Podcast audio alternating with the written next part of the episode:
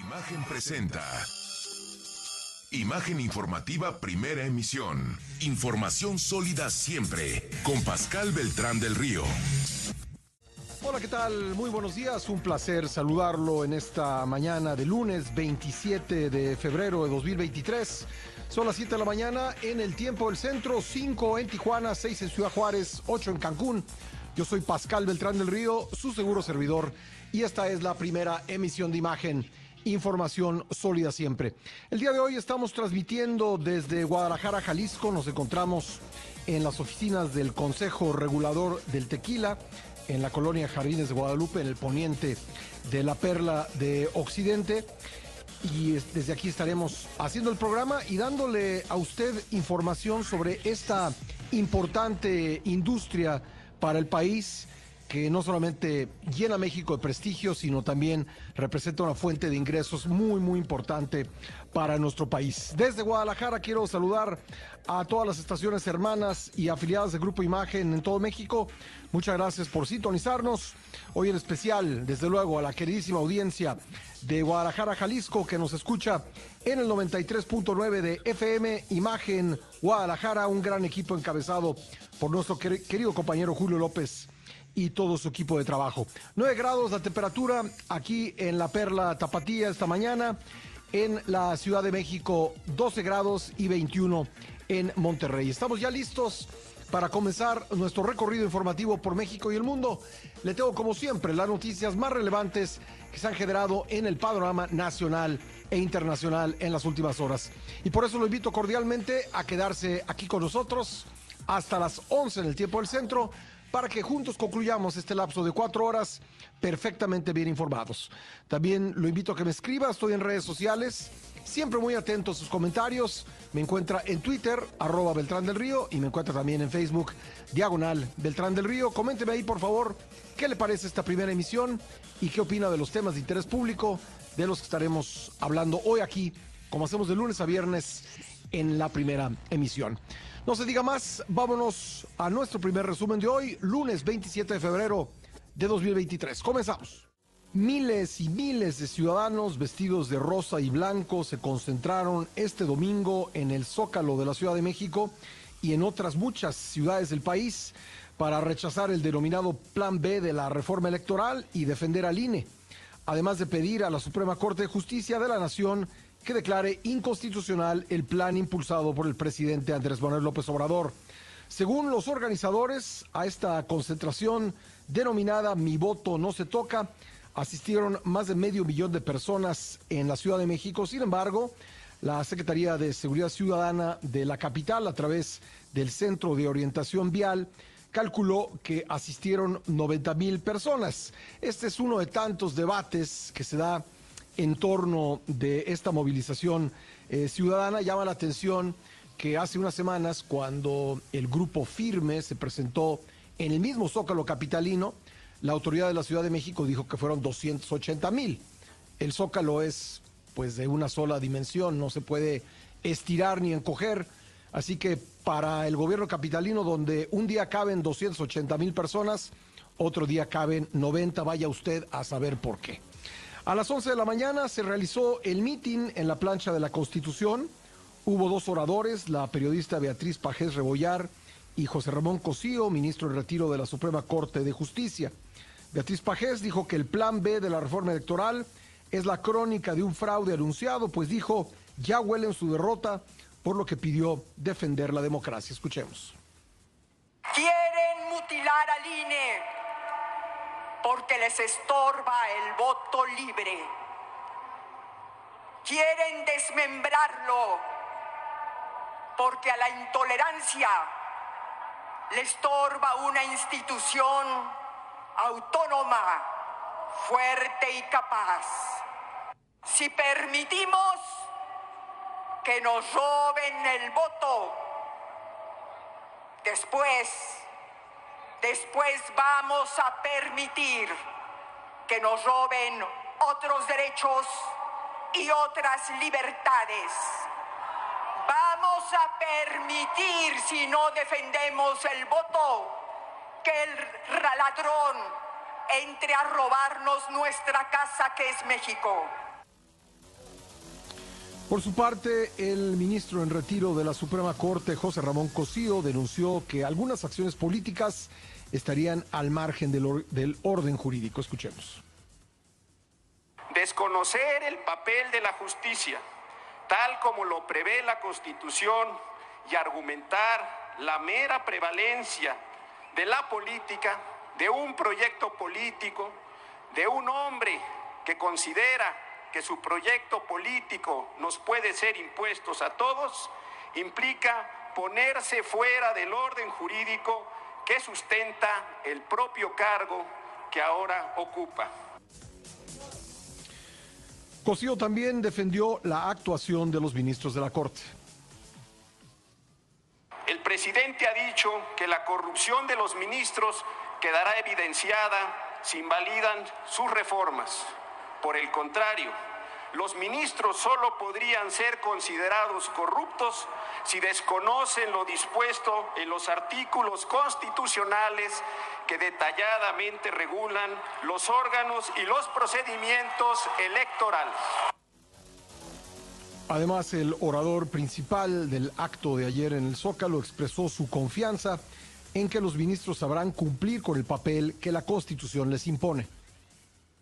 Queremos decirles a los señores y a las señoras ministras, teniendo frente a nuestros ojos el edificio en el que laboran, que confiamos en ellos, en su talante democrático y en su capacidad de comprender la gravedad de las decisiones que tomarán para preservar la vida democrática del país. En esta concentración ciudadana en el Zócalo estuvieron presentes los dirigentes de los partidos políticos de oposición, así como otros personajes de la vida política nacional. La manifestación en defensa del voto se replicó en más de 100 ciudades del país. Muchas de ellas se llevaron a cabo en plazas principales, con las de Monterrey, Guadalajara, Oaxaca, Puebla, León, Veracruz, Mérida, Colima, Toluca, Pachuca y otras. En Tuxtla Gutiérrez y en San Luis Potosí también eh, hubo eh, pues manifestaciones, así como en ciudades del extranjero, afuera de embajadas y consulados de México, como sucedió en París, Madrid, Ginebra, Londres, entre otras. También en algunas ciudades de Estados Unidos como Austin, Texas. Este es un día de la ciudadanía y nos toca a todos y todas escucharla. Escribió en su cuenta de Twitter el consejero presidente del INE, Lorenzo Córdoba, al informar que no publicaría su tradicional video de los domingos. En cambio, acompañó el texto de una fotografía de la concentración en el Zócalo. Mario Delgado, presidente nacional de Morena, el partido del gobierno, aseguró que la concentración por la supuesta defensa de la democracia es una farsa. A través de un comunicado dijo que quienes la encabezan y quienes la convocaron en realidad quieren regresar al pasado corrupto donde podían cometer fraudes electorales, manipular el voto para favorecer a sus intereses y sobre todo un pasado en el que podían saquear al país. Señaló que es una manifestación de la derecha en contra de la transformación que se está viviendo a nivel nacional y también dijo que gritan el INE no se toca, pero en realidad piensan García Luna y Felipe Calderón no se tocan, la corrupción no se toca. Por cierto, uno de los momentos que marcó esta concentración en el Zócalo Capitalino fue el despliegue en la madrugada entre sábado y domingo de una manta gigante con la fotografía del exsecretario de Seguridad Pública, Genaro García Luna, con el logo del PAN que alguien, vaya usted a saber quién, puso en eh, la madrugada, como le digo, en un intento de desacreditar la movilización. La mega manta que contenía la leyenda García Luna no se toca estuvo cubriendo por algunos minutos la fachada de un edificio frente al Palacio Nacional, pero un grupo de ciudadanos subió y retiró esta, esta manta como pudo. ¿Quién la colocó? Porque pues no es fácil, ¿eh? no, no, no, no lo pueden hacer tres o cuatro personas, se requiere pues mínimo de una cuadrilla y vaya usted a saber si alguna ayuda más. Eh, pero bueno, así como se desplegó esta manta gigante en el Zócalo, también apareció el centro histórico de la ciudad tapizado por carteles que decían básicamente lo mismo. García Luna no se toca con logos del PAN, parece pues una operación en la que eh, estaría involucrada alguna organización, vaya usted a saber si una organización de gobierno.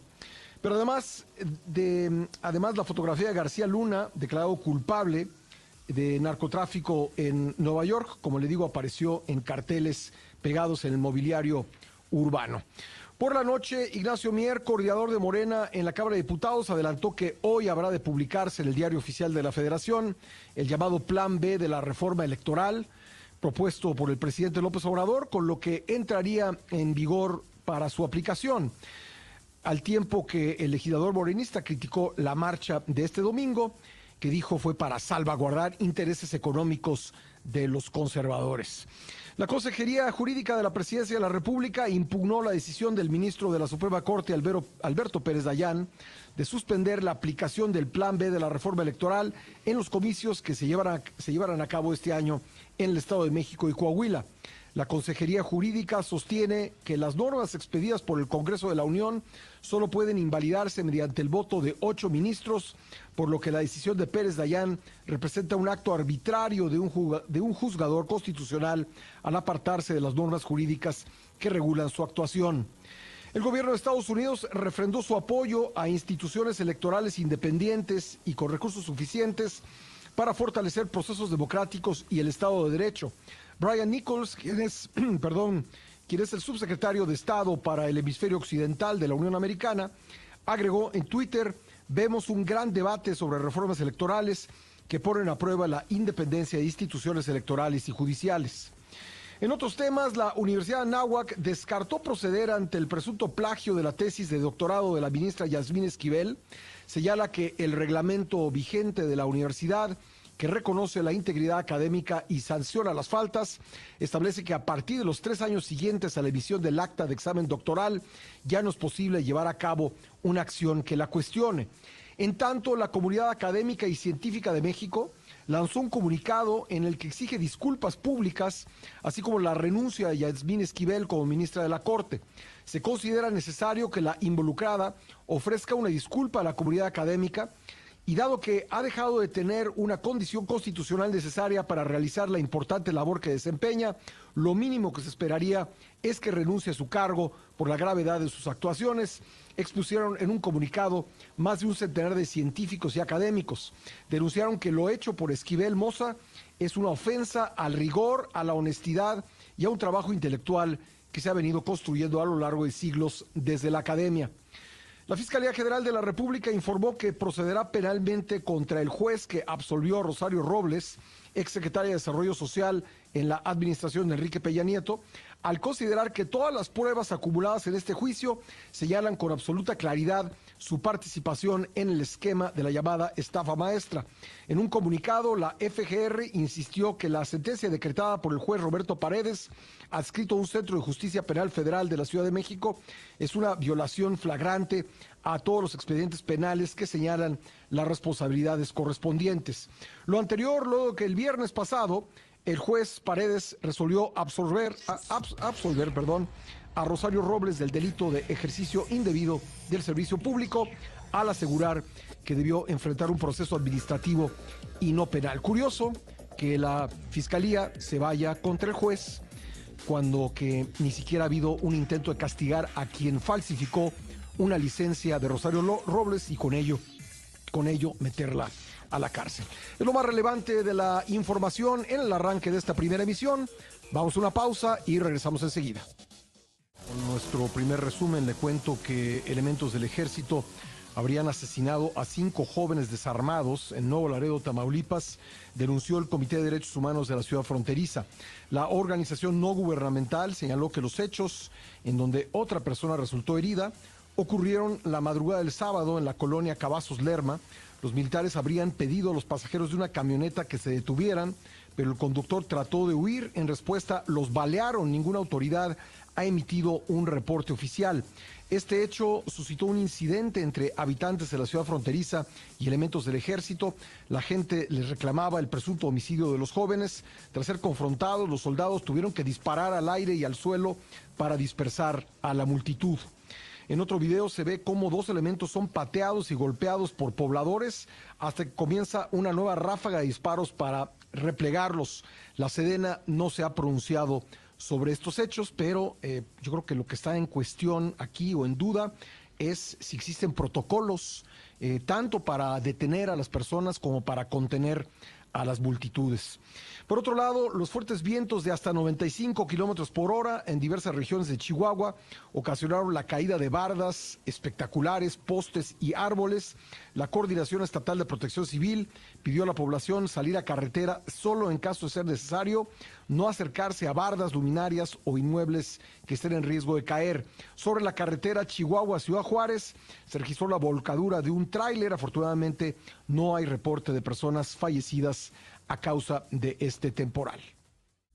Y vámonos a lo más relevante del panorama internacional en medio de la escalada de las tensiones diplomáticas con Perú, iniciada tras el fallido golpe de Estado, destitución y encarcelamiento del expresidente Pedro Castillo, el gobierno de México mantendrá su nivel de representación diplomática y consular con la nación andina.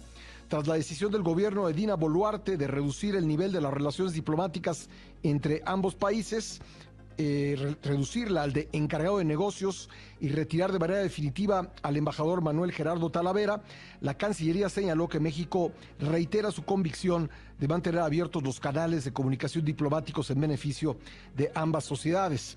Boluarte acusó al mandatario mexicano Andrés Manuel López Obrador de inmiscuirse en asuntos internos del país, lo acusó de afectar gravemente las relaciones al, eh, al privilegiar el golpe de Estado protagonizado por Pedro Castillo. Acusó, vamos a escucharla.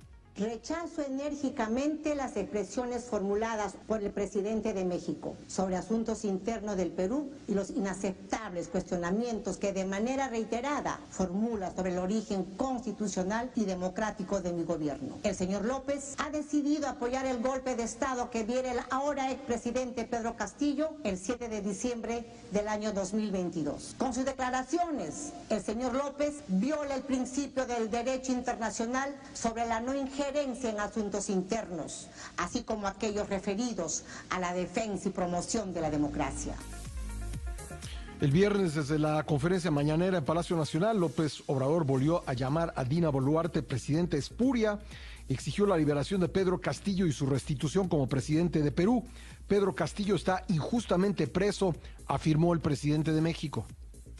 Nosotros consideramos que fue una gran injusticia el haberlo destituido de su cargo, porque él fue electo por el pueblo. Además, violaron la constitución los conservadores del Perú, que es una minoría. ¿eh? Desde que lo eligieron, empezaron a hostigarlo. Llevaba apenas, creo que, un mes, dos meses y ya estaban pidiendo su destitución porque tuvieron que aceptar el resultado de que ganó un representante del pueblo y hay lamentablemente mucho racismo y clasismo y muchos intereses creados. Todo esto es lo que lleva a tomar esas decisiones de destituir autoridades legal, legítimamente constituidas. Son golpes de estados mediáticos, técnicos, violando la constitución, violando las leyes que fue elegido por el voto, no hay duda, pero tampoco que intentó dar un golpe de Estado. El ministro peruano de Justicia y Derechos Humanos, José eh, Tello Alfaro, señaló ayer que existe la posibilidad de amainar las confrontaciones con México, pero pidió como gesto que López Obrador emita una disculpa pública por sus injerencias.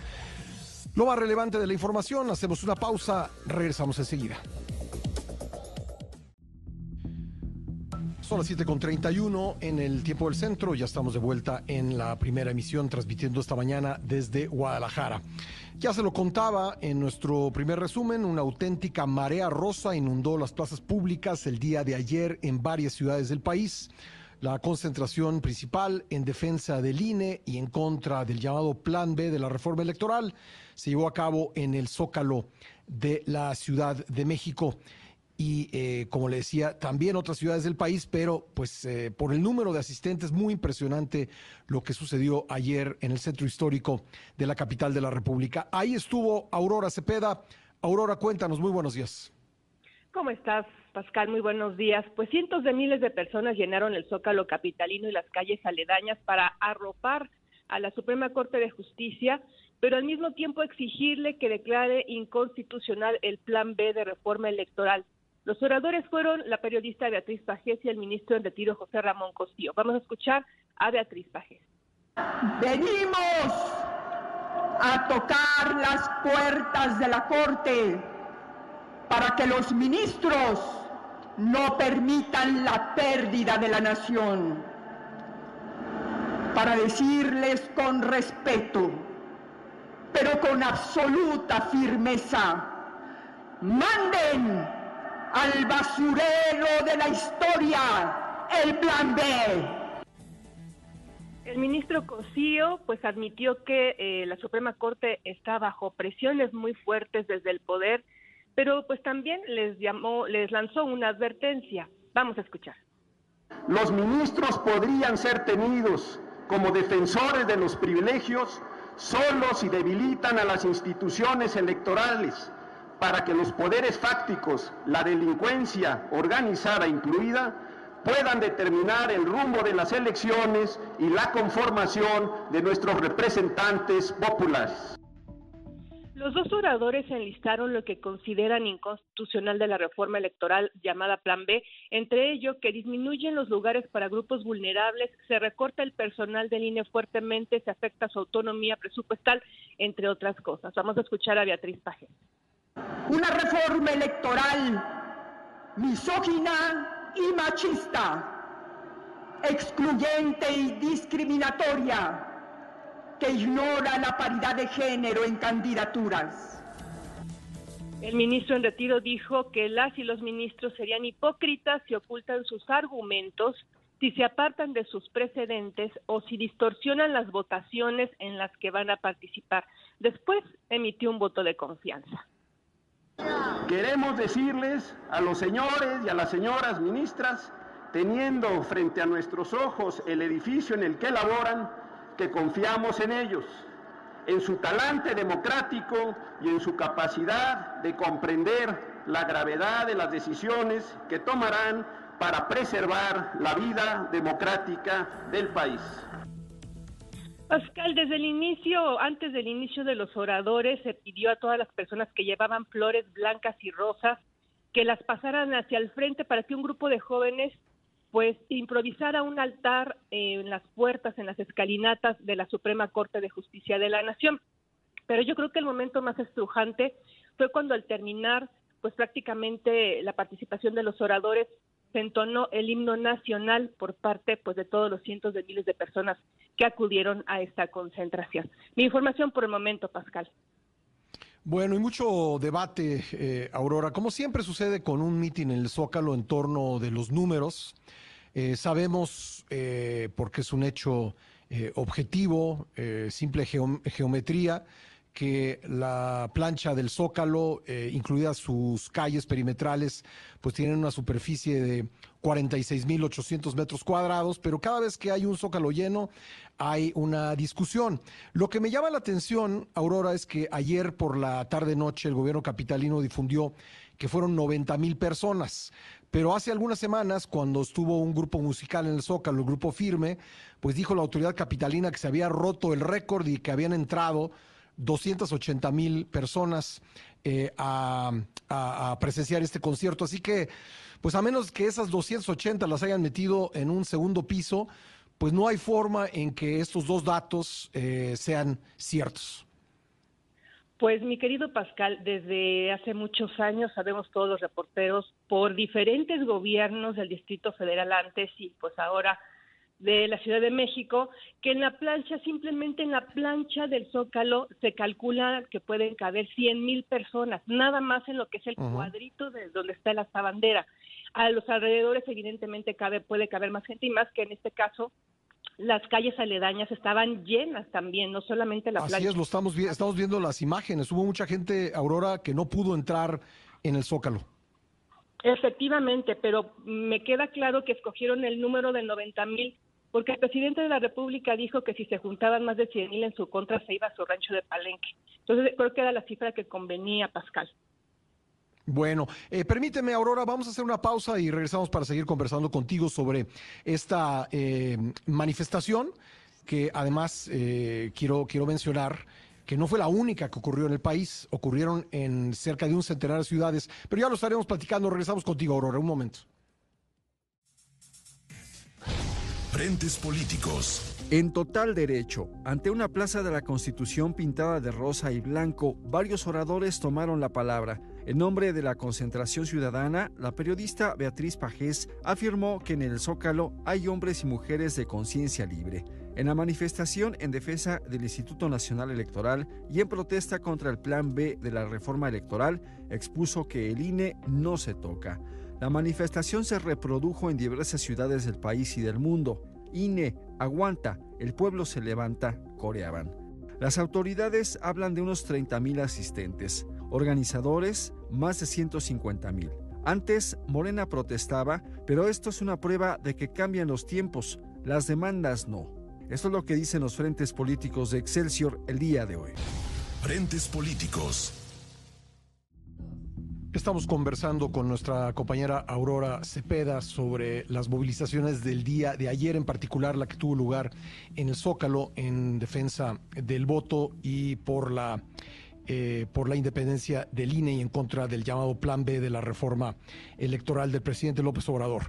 Nos decías, Aurora, eh, hacías referencia a una eh, expresión, a una declaración del presidente López Obrador del 29 de septiembre de 2020 cuando dijo que a la primera manifestación de 100 mil que hubiese en su contra, él se iría a su rancho en Palenque. Si te parece, vamos a escuchar cómo lo dijo.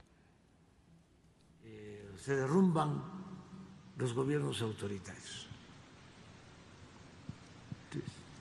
Pues con la gente, con las grandes movilizaciones, sale el pueblo a la calle cientos, miles, millones. Y en mi caso, a la primera manifestación de 100 mil, y que yo vea que en las encuestas este, ya no tengo apoyo, a Palenque, Chiapas, ni siquiera espero Bueno, pues eso dijo el presidente y tú nos decías, Aurora, quizá por eso el gobierno capitalino tuvo cuidado en no decir que la manifestación superó las 100 mil personas, con toda la discusión que puede haber y con que cada quien puede hacer sus propios números, ¿no? Exactamente, Pascal. Y también quiero aclarar, la manifestación de ayer o esta concentración no tenía como objetivo pedir que el presidente de la República saliera. Era muy eh, enfocada la petición del Plan B y sobre todo hacia la Suprema Corte de Justicia. Hay que decirlo así porque también se puede distorsionar lo que realmente era el objetivo y por lo que mucha gente fue a apoyar esta marcha fue en contra del plan B y no necesariamente en contra del presidente de la República. Ahora, había algunas decenas de personas de frena que sí gritaban que querían afuera de la, de la presidencia al presidente, pero eran realmente focalizados en unas cuantas decenas. La mayoría de la gente simplemente estaba pidiendo que el plan B no avance, que se declare inconstitucional y arropar a la Suprema Corte para que no sucumba ante presiones, Pascal. Pues Aurora, muchas gracias por la crónica. Eh, gracias. Buenos días, Pascal. Buenos días a Aurora Cepeda. Y en cabina, allá en Ciudad de Imagen, en la Ciudad de México, está nuestro compañero David Vicenteño, quien ayer estuvo cubriendo la movilización en el Zócalo. Eh, ahí participaron pues muchos políticos y otras personalidades. ¿Qué fue lo que encontraste, querido David? Muy buenos días.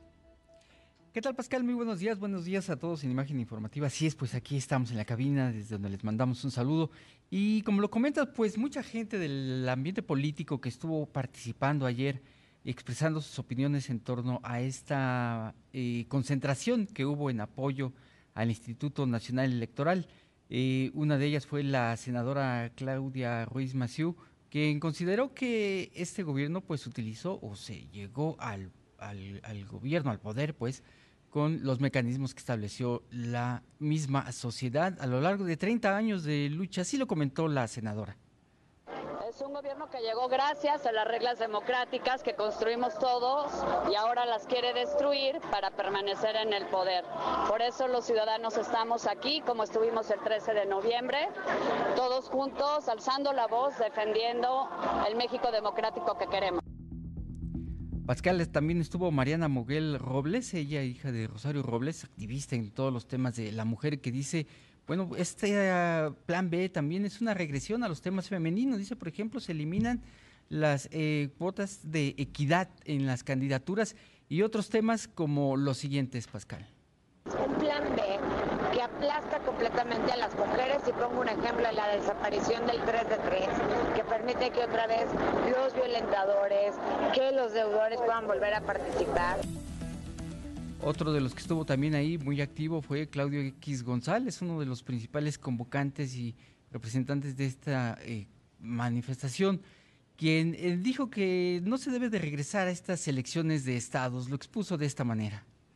Que no haya elecciones de estado, que el árbitro sea neutral, que el árbitro haga elecciones como las ha venido realizando en los últimos lustros, neutras, profesionales, con un padrón confiable, que nuestro voto valga. De eso va el movimiento del día de hoy.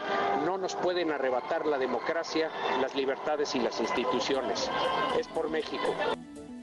Anduvo por ahí Víctor Lichtinger, quien fuera el secretario de Medio Ambiente en la administración de Vicente Fox entre 2000 y 2003.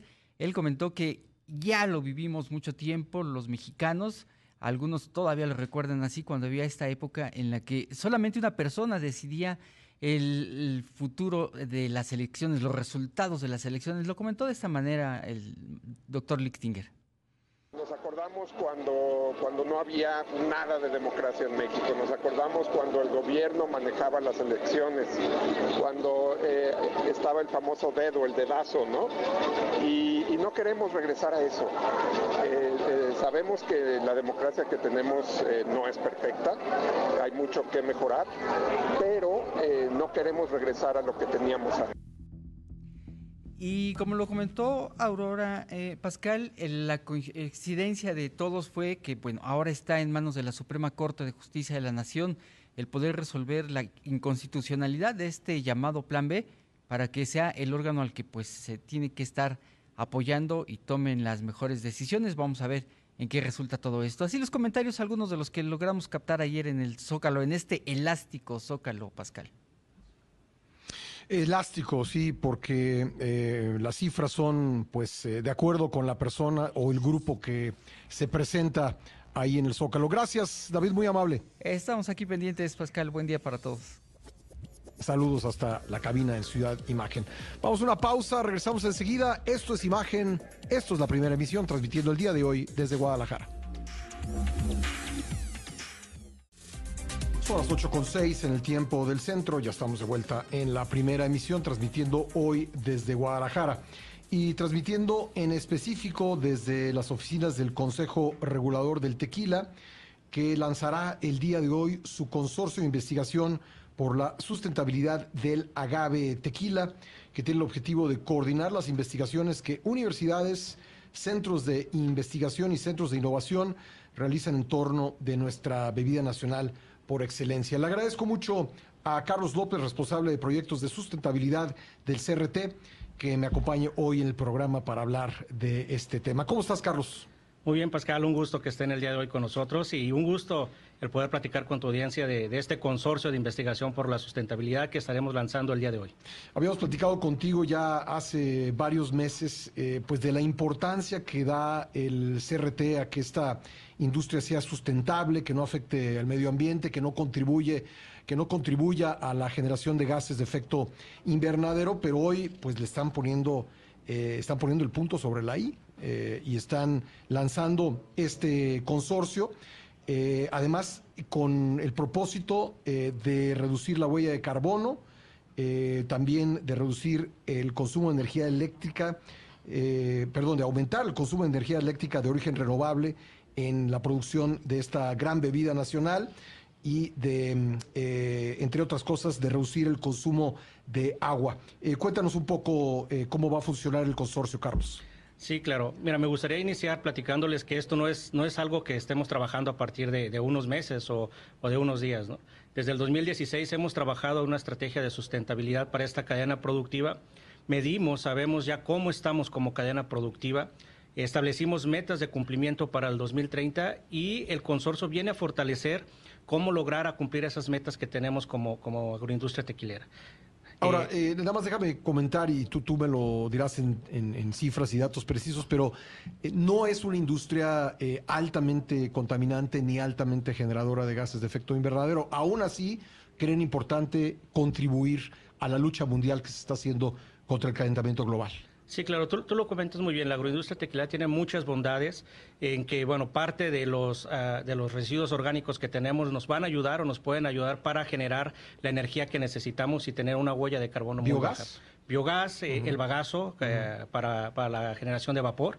Y eso, bueno, reduce mucho el impacto que puede tener esta agroindustria. Pero, además de eso, lo que nosotros buscamos desde un inicio es saber dónde estábamos, ver qué, qué es lo que podríamos hacer para que ese impacto fuera todavía mucho menor. ¿no? no, no, no importa cuánto es lo que emites tú como industria, sino cuánto puedes reducir y contribuir a esa reducción que al final ayuda a todas las metas que se tienen establecidas. Bueno, eh, cuéntanos eh, un poco cuáles son. Entiendo que van a hacer una convocatoria para eh, recibir proyectos eh, para que esta industria pues, pueda contribuir con cosas como la no deforestación, la captura de carbono por agave, la reutilización del bagazo que ya nos mencionabas, etcétera, etcétera. Sí, claro, mira, este consorcio va a estar conformado primero por un comité de pertinencia.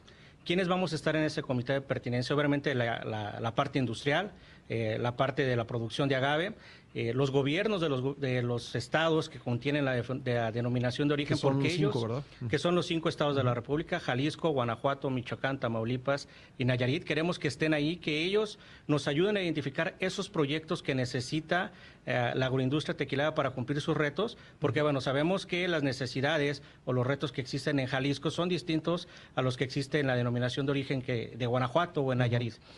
Ese comité va a identificar cuáles son los proyectos en los que vamos a aportar, en los que vamos a los que vamos a lanzar y los que queremos cumplir a corto y mediano plazo. Eso vamos a lanzar una convocatoria con esos proyectos dirigida a centros de investigación, a universidades.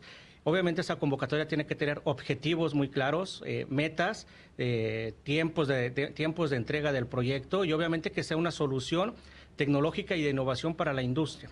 Eh, vamos a tener un comité de evaluación, un comité técnico que va a evaluar que esos proyectos que nos lleguen sean económicamente y técnicamente viables, que se puedan llevar a cabo. Y los que seleccionemos eh, en este lanzamiento estamos, eh, tenemos una bolsa inicial de 8 millones de pesos para los proyectos.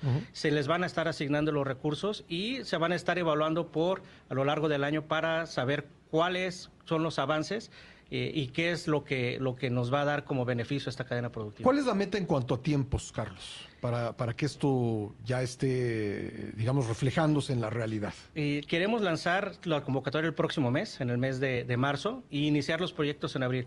Eh, tenemos un gran número de, retos, tú lo bien, lo comentabas, en la parte de descarbonización de la industria, en la parte de tratamiento de residuos, ARA, que es eh, la marca de certificación que tenemos para no deforestación, queremos fortalecer este programa, pero también los programas sociales y, bueno, el desarrollo en la parte económica de las regiones tenemos un sinfín de número de proyectos, pero sí queremos ser muy específicos en cuáles son los que necesitamos arrancar. Eh, este es un, el consorcio no es un consorcio que queremos que sea de un año, queremos que sea un consorcio permanente.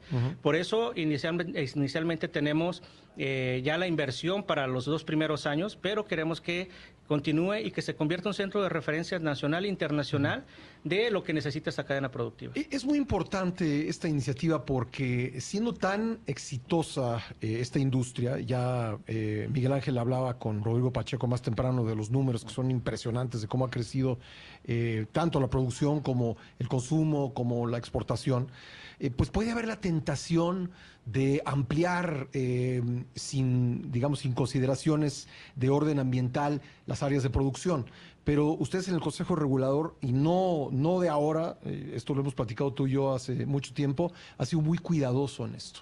Sí, claro. Mira, actualmente, hablando de las plantaciones de agave, el territorio comprendido por la denominación de origen solamente tenemos entre el 10, el 12 ciento de, del lugar donde podemos establecer agave se encuentra establecido. Entonces, no existe una razón por la cual ampliar la denominación de origen, pero sí, debemos como agroindustria cuidar los recursos naturales que tenemos, buscando que el tequila sea sostenible, que no solamente eh, tenga un crecimiento en la producción en venta, sino que también le regrese a las comunidades y a la parte social eh, parte de esos servicios que, que, se toman de ellos, ¿no? Y que sea un crecimiento eh, no solamente de la parte industrial, sino también de la parte de la la producción de, agave y de todo lo que se encuentra alrededor. Por eso es que creemos que este consorcio de investigación nos va a ayudar a identificar cuáles son esos proyectos, a quién debemos apoyar, eh, qué qué objetivos tenemos que tener muy claros para que se sumen a nuestra estrategia de, sustentabilidad y bueno, vayamos caminando hacia un producto que sea reconocido a nivel internacional, no solo por sus características y bondades, ¿no? de contar con una denominación de origen, sino que sea reconocido como un producto que sea eh, sustentable y sostenible sobre todo. Pues enhorabuena, eh, Carlos. Vamos a seguir este proceso con mucha atención y te agradezco que nuevamente hayas estado en el programa para platicarlo. Gracias, Pascal. Un gusto. Gracias, Carlos. Gracias. Carlos López es responsable de proyectos de sustentabilidad en el Consejo Regulador del Tequila en cuyas instalaciones estamos haciendo el programa del día de hoy. Vamos a hablar más sobre este tema eh, a lo largo del programa, el gran éxito que está teniendo esta industria, eh, reflejando pues mucho de la cultura mexicana en la bebida, la bebida mexicana típica que es el tequila. Vamos a una pausa, regresamos.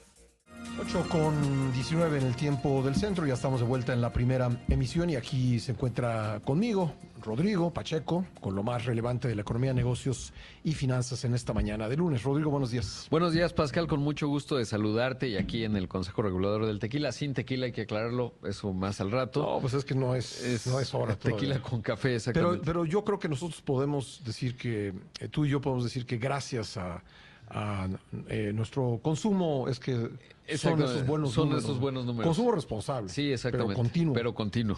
Eh, eso es la consistencia. es lo que, lo que. Nunca más de dos. Nunca más de dos, exactamente. Eh, en, un, en una hora. bueno, ¿qué van a pensar de nosotros? Exactamente, sí. Querido Pascal, está con nosotros esta, esta mañana Cristian Drexelius. Él es gerente de ventas Bosque Ciudad Mayacoba justamente, bueno, pues es, como lo sabemos, un, concepto muy bien desarrollado. ¿Cómo estás, Cristian? Buenos días. Buenos días, Rodrigo. Gusto saludarte. Pascal, gusto saludarlos. Muy buenos días. Muchas gracias por tenernos y recibirnos. Oye, por favor, cuéntanos, hemos hablado en otros momentos, pero, pero ¿qué comprende Bosque Ciudad Mayacoba? Gracias, Rodrigo. Pues mira, yo creo que podemos hablar directamente de Bosques. Bosques es un proyecto de 11.9 hectáreas, es un proyecto eh, de edificios, es un proyecto vertical y lo relevante, independientemente del proyecto como tal, es el entorno, que se encuentra dentro de Ciudad Mayacobá. Ciudad Mayacobá es una comunidad planeada, está en la parte norte de Playa del Carmen, entre Playa del Carmen y Cancún. Es una comunidad planeada de 409 hectáreas, pero 509 hectáreas al día de hoy, en el cual vamos a encontrar todo. Va a haber centros comerciales, va a haber escuelas, universidades, áreas de entretenimiento, eh, parques, eh, híjole, un respeto a la naturaleza sin precedentes en lo que se refiere a desarrollos inmobiliarios.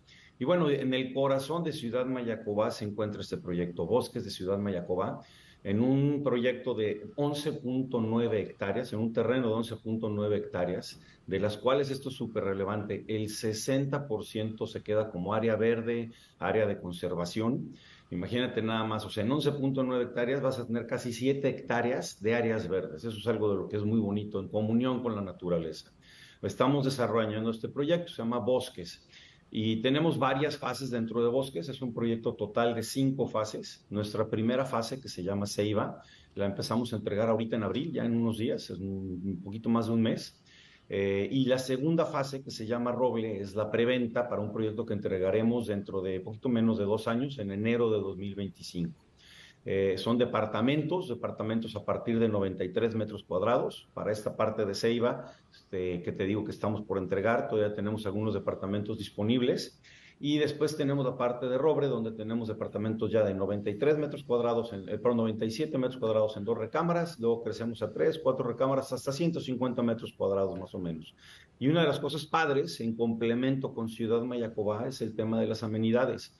O sea, con la experiencia que tenemos en Mayacobá en el tema de resort, en el tema de entretenimiento, en el tema de vacaciones, nos dimos a la tarea de poder incluir la mayor cantidad de amenidades y, áreas de esparcimiento disponibles en el, en proyecto. Entonces tenemos pues una alberca recreativa, pero también tenemos la alberca para los chiquitines y tenemos una alberca eh, semiolímpica para la gente que quiere hacer ejercicios. Tenemos canchas de tenis, canchas de pádel, eh, parques, este, coworking, o sea, lo que se quieran imaginar, son más de 40 amenidades. Y bueno, pues es uno de los proyectos más icónicos, te diría yo, en la, en la Riviera Maya, en, en, este, en todo el destino. Y bueno, pues es un pequeño resumen, un poquito, de alguna manera, Rodrigo.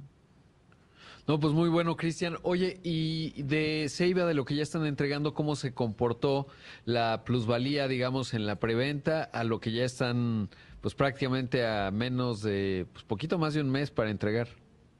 De acuerdo, sí. Pues mira, traemos una plusvalía promedio, diría, bueno, más bien mínima, eh, en lo que, en lo que llamaremos el histórico de Mayacobá, aunque no hacemos un compromiso como tal, sí podemos hablar de cómo se ha estado comportando, como bien dices, y traemos entre un 12 y medio y un 15% de plusvalía mínima en los proyectos. Entonces sí se convierte en una, en una inversión atractiva en lo que se refiere como para, para el que es inversionista puro y duro sobre plusvalía pero otra cosa de las interesantes también es el tema de cómo puede comportarse en la renta vacacional, por ejemplo.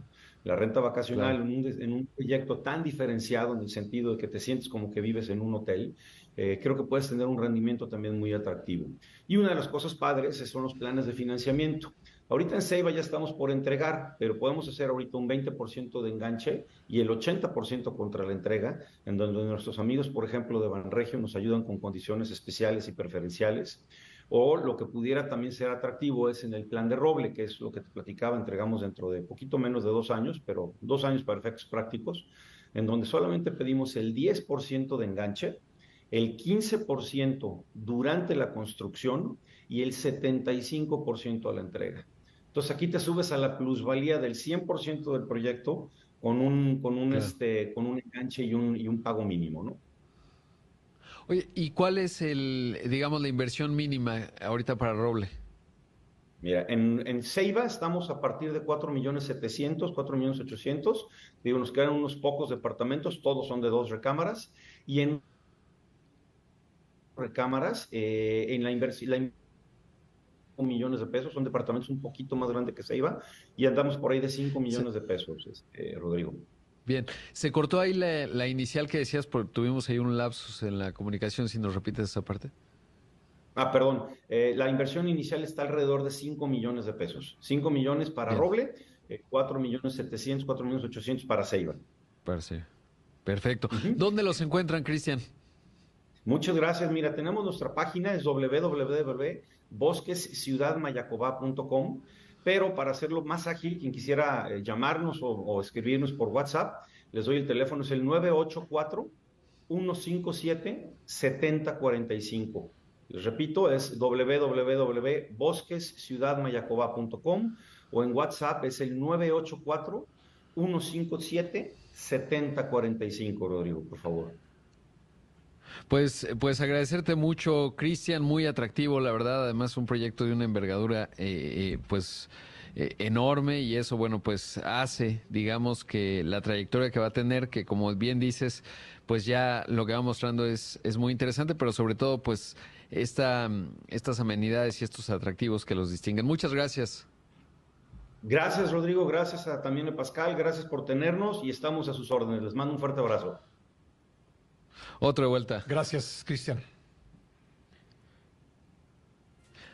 Pues ahí escuchamos a, Cristian Pascal, Cristian Drexeliux, el gerente de ventas de Bosque Ciudad Mayacoba. Algo rápido, Pascal, mencionar que a pesar de la fortaleza del, dólar, se han mantenido el ritmo de exportación. Sabes que crecieron en enero 25%. Es muy interesante porque a veces se dice, oye, pues esto le quita competitividad a las exportaciones. La verdad es que creo que la fortaleza del, tipo de cambio y en realidad, pues, por ejemplo, manufacturas, que es el mayor porcentaje, 28% crecieron. Y del lado de las importaciones, dirías un dólar caro, digo un peso, un un, dólar barato. Un, dólar barato, bueno, pues se mantienen las importaciones de bienes de consumo, crecieron 33% en enero. Bueno, pues ahí están los datos. Rodrigo, muchas gracias. Gracias, Pascal. Vamos a una pausa, volvemos enseguida. Esto es imagen, no le cambie. ¿Cómo para qué? 8 con 31 en el tiempo del centro, ya estamos de vuelta en la primera emisión y ahora vamos a comentar eh, lo que ha sucedido en la conferencia mañanera del presidente López Obrador en Palacio Nacional, el mandatario sostuvo hace unos minutos que los organizadores y participantes de las manifestaciones de ayer, porque no solo fue la del Zócalo, fueron las de muchas, muchas ciudades, un centenar de ciudades eh, en el país y en el extranjero. Ellos, eh, organizadores y participantes, fueron parte de la corrupción de los gobiernos pasados. Por eso piden que no se toque al INE cuando lo que quieren es que no se toquen sus privilegios. Enfatizó que la mayoría de los que encabezan las movilizaciones son puros mapaches. Y como estrategia, pues ellos utilizan la mentira de que se quiere afectar la democracia en México, cuando ellos son, en esencia, antidemócratas. La mayoría de los dirigentes son puros mapaches electorales. Por ahí te mandé un formato de las... Es una galería de los dirigentes que convocan a estas marchas y los que participan, porque también la gente no lo sabe, porque los medios de información los encubren. Entonces hay que mostrarlos, hay que lamparearlos porque nada más viéndolos ya la gente sabe de qué se trata. No les importa el pueblo y la manifestación de ayer se encuadra en ese propósito porque no quieren la transformación del país, agregó el presidente López Obrador al comentar las movilizaciones de ayer en defensa del INE y contra su plan B de la reforma electoral. Escuchemos nuevamente no les importa la democracia, sino lo que quieren es que continúe el predominio de una oligarquía, es decir, un gobierno de los ricos, de los potentados. No les importa el pueblo. Y desde luego que lo de la manifestación de ayer y otras que vendrán, pues eh, se encuadran en este propósito de enfrentarnos porque no quieren la transformación del país. Quieren seguir robando, quieren regresar por sus fueros, quieren seguir manteniendo en la marginación, en el olvido a la mayoría de los mexicanos, empobreciéndolos. Entonces, ese es el fondo. Pero, repito, es bueno. Bueno, como simple contexto, y esto lo dice el Coneval, que es un organismo oficial que mide el impacto de los programas sociales, pues de acuerdo con sus últimos datos, eh, hay dos que destacaría yo. Uno, que ha aumentado el número de personas en situación de pobreza durante este gobierno y otro que el número de personas pobres, las más pobres, reciben menos programas sociales que en el pasado. Pero eso es simplemente un dato de contexto eh, para comentar lo que acabamos de escuchar. El presidente afirmó asimismo que durante la concentración de ayer en el Zócalo aumentó el robo de carteras por la presencia de tanto delincuente de cuello blanco. Sobre la asistencia la calculó entre 80 mil y 100 mil máximo.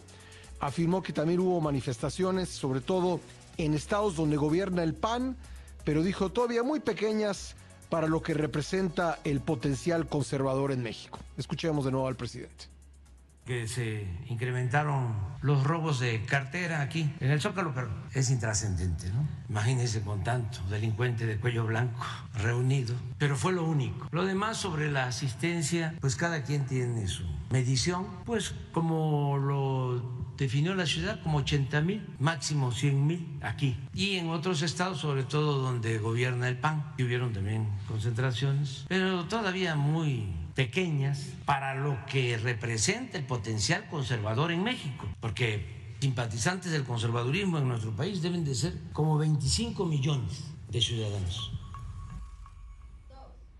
El presidente sugirió a sus opositores incrementar la capacidad de movilización porque dijo, para lograr el cambio su movimiento llenó y desbordó el zócalo 60 veces de las manifestaciones más grandes que ha habido en la historia del país. Además, pidió esperar lo que pasará el 18 de marzo.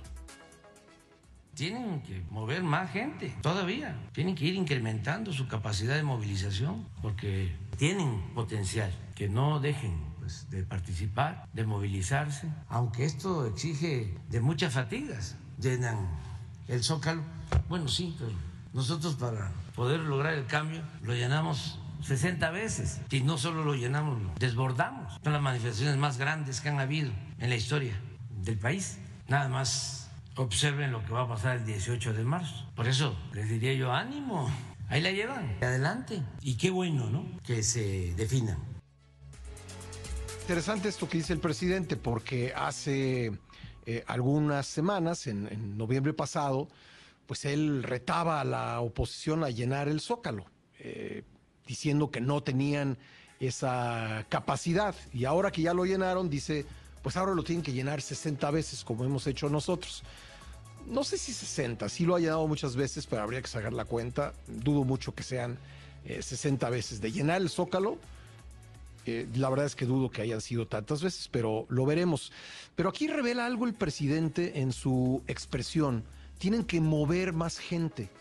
Es decir, se trata de llevar a la gente, de acarrearla al zócalo, o se trata de que la gente, en uso de sus derechos, pues se manifieste libremente y llegue libremente a un punto de manifestación. ¿no? Yo creo que más bien debería ser lo segundo. Y al decir, eh, espérense lo que va a pasar el 18 de marzo, bueno, pues eh, espero que lo que ahí ocurra, pues sea también una manifestación libre de las personas que quieran ir y no personas que son llevadas a la fuerza.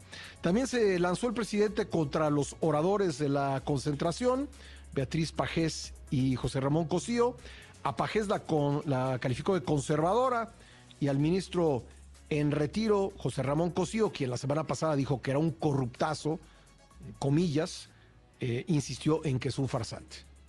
Beatriz Pajés, pues, hija de José Pajés Hierro, del siempre, pero muy perista, muy conservadora. Y Ramón Cosío, pues, un farsante, abogado, fue ministro de la Suprema Corte de Justicia en pleno narcoestado, apoyado por Calderón. Nunca dijo nada. Y él votó en contra de una resolución para que se castigara a los responsables del incendio de la guardería ABC en Hermosillo, donde murieron bebés, niños. Y él es como la autoridad moral del movimiento, el paladín de la legalidad. Parte de lo ocurrido en la conferencia mañanera, vamos a una pausa y regresamos enseguida.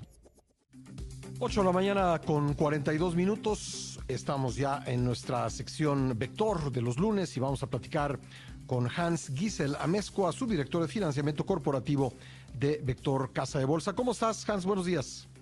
Pascal, buenos días a ti y tu auditorio. Vamos a platicar hoy contigo de los sedes garantizados para comenzar a invertir. ¿Por qué no nos cuentas de entrada qué son los sedes, Hans, por favor? Claro, claro que sí. Mira, pues los sedes, o también llamados certificados de depósito, son un, un excelente instrumento de inversión, ya que obtienes muy buenos rendimientos, pero también una garantía por tu inversión.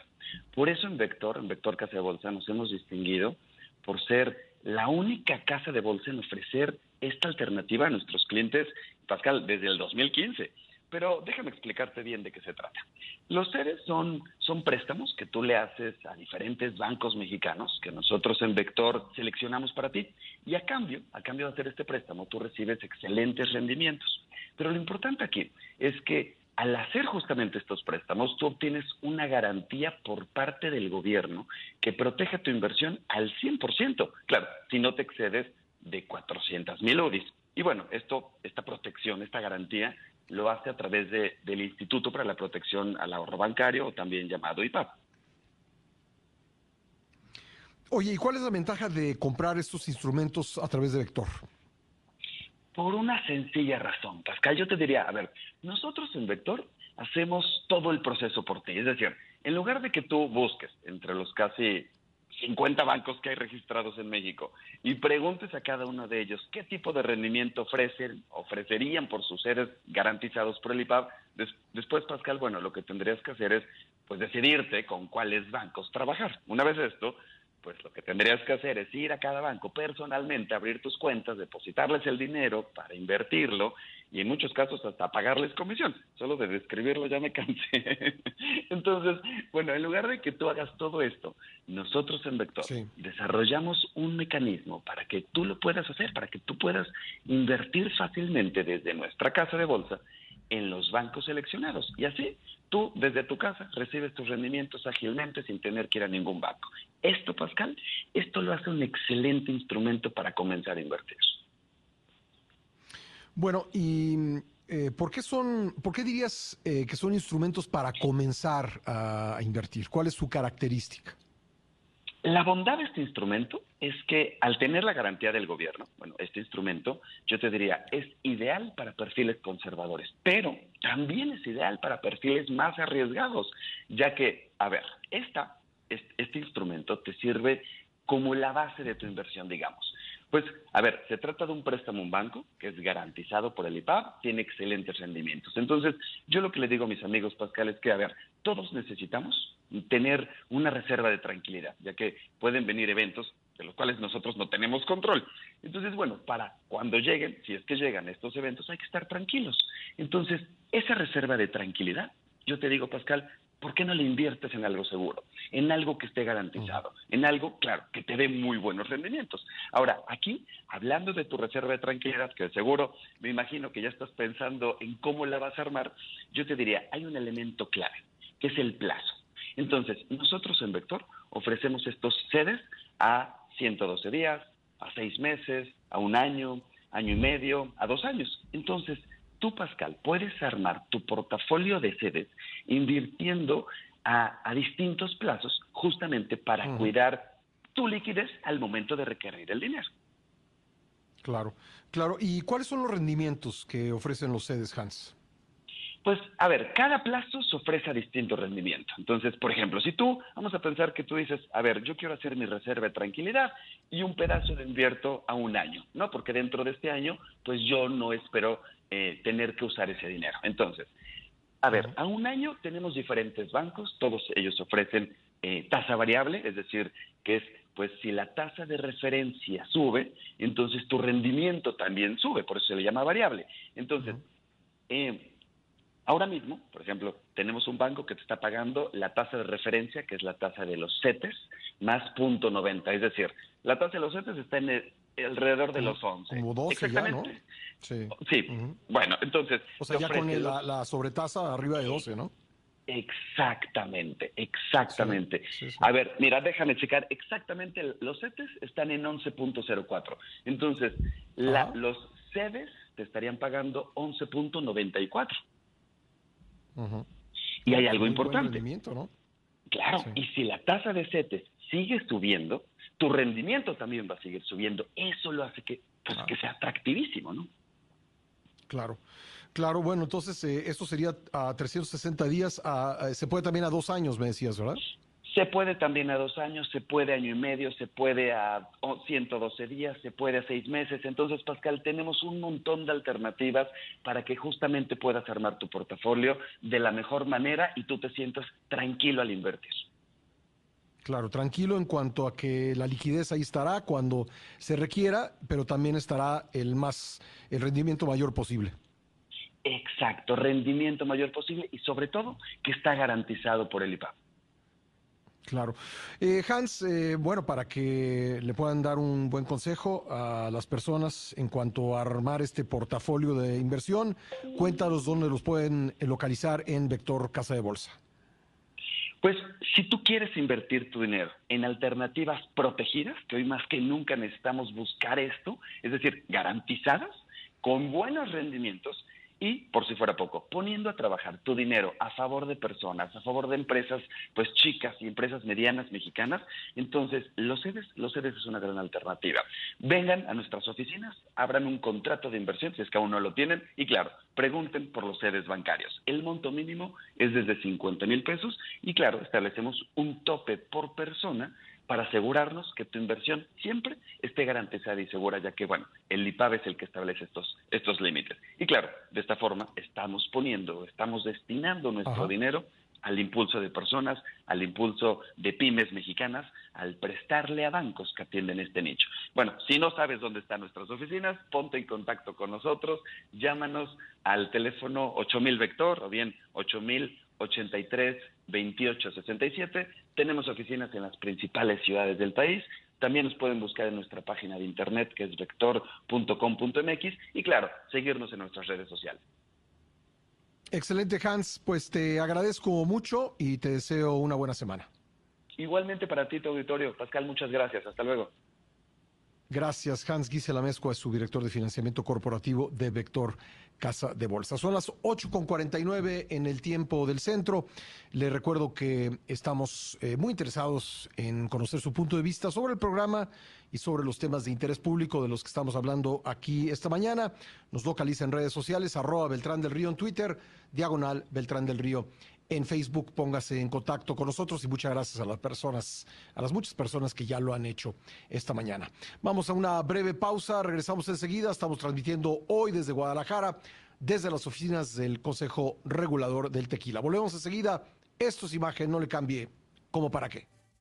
Hemos eh, venido comentando esta mañana eh, lo sucedido en la Ciudad de México y diversas ciudades del país y del extranjero en cuanto a las manifestaciones para pues llamar a la Suprema Corte de Justicia a tener una eh, evaluación independiente de los recursos que se presenten en contra del plan B de la reforma electoral.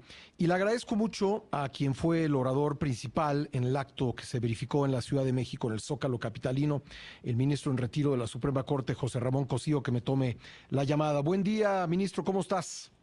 Bien, Pascal, ¿cómo estás? Muy buenos días para ti, para toda la audiencia.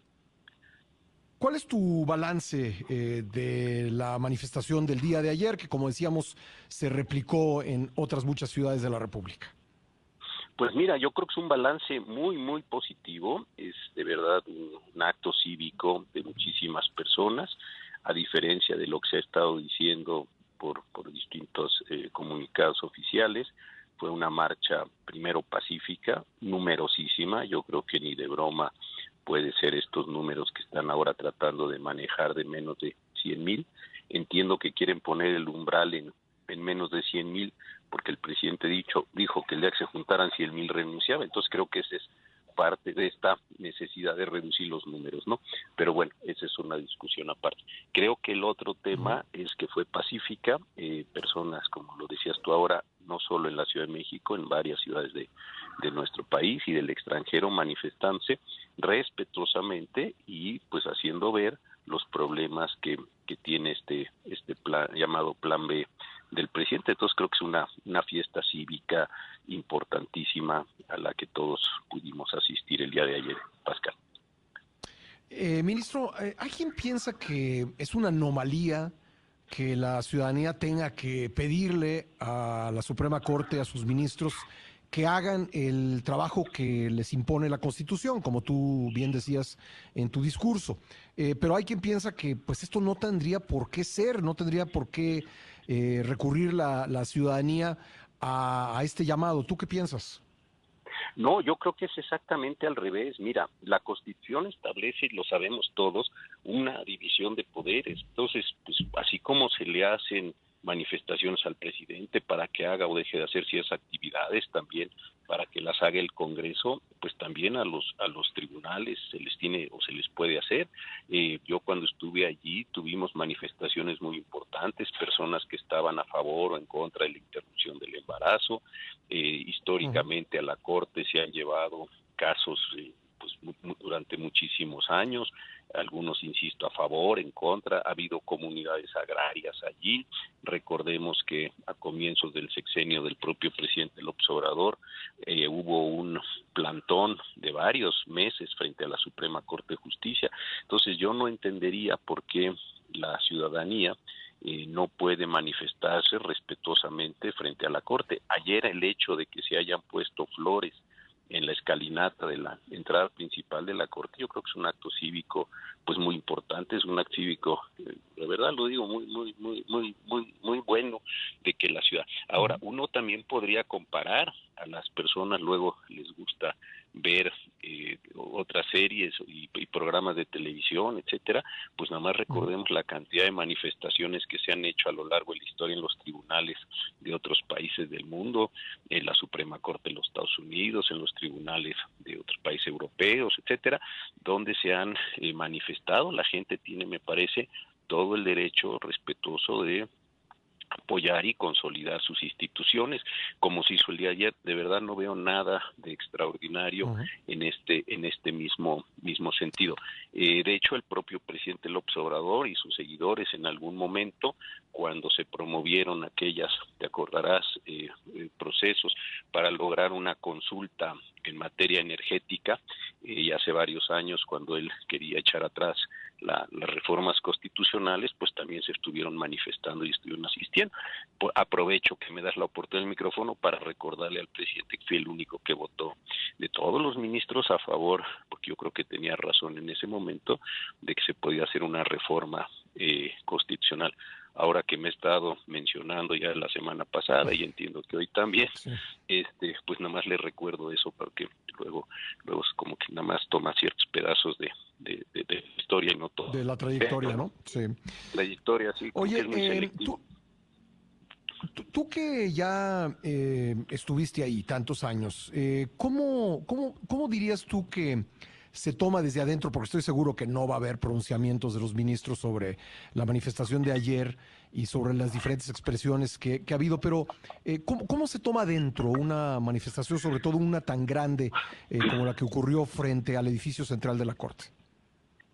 Mira, a la Corte llegan, yo cuando el primer año que estuve en la Corte me tocó conocer siete mil 7.500 asuntos, participar, fíjate nomás. Y en el último año que, estuve, me toca conocer 16.500 alrededor de asuntos. Fíjate nomás la, la magnitud de los casos.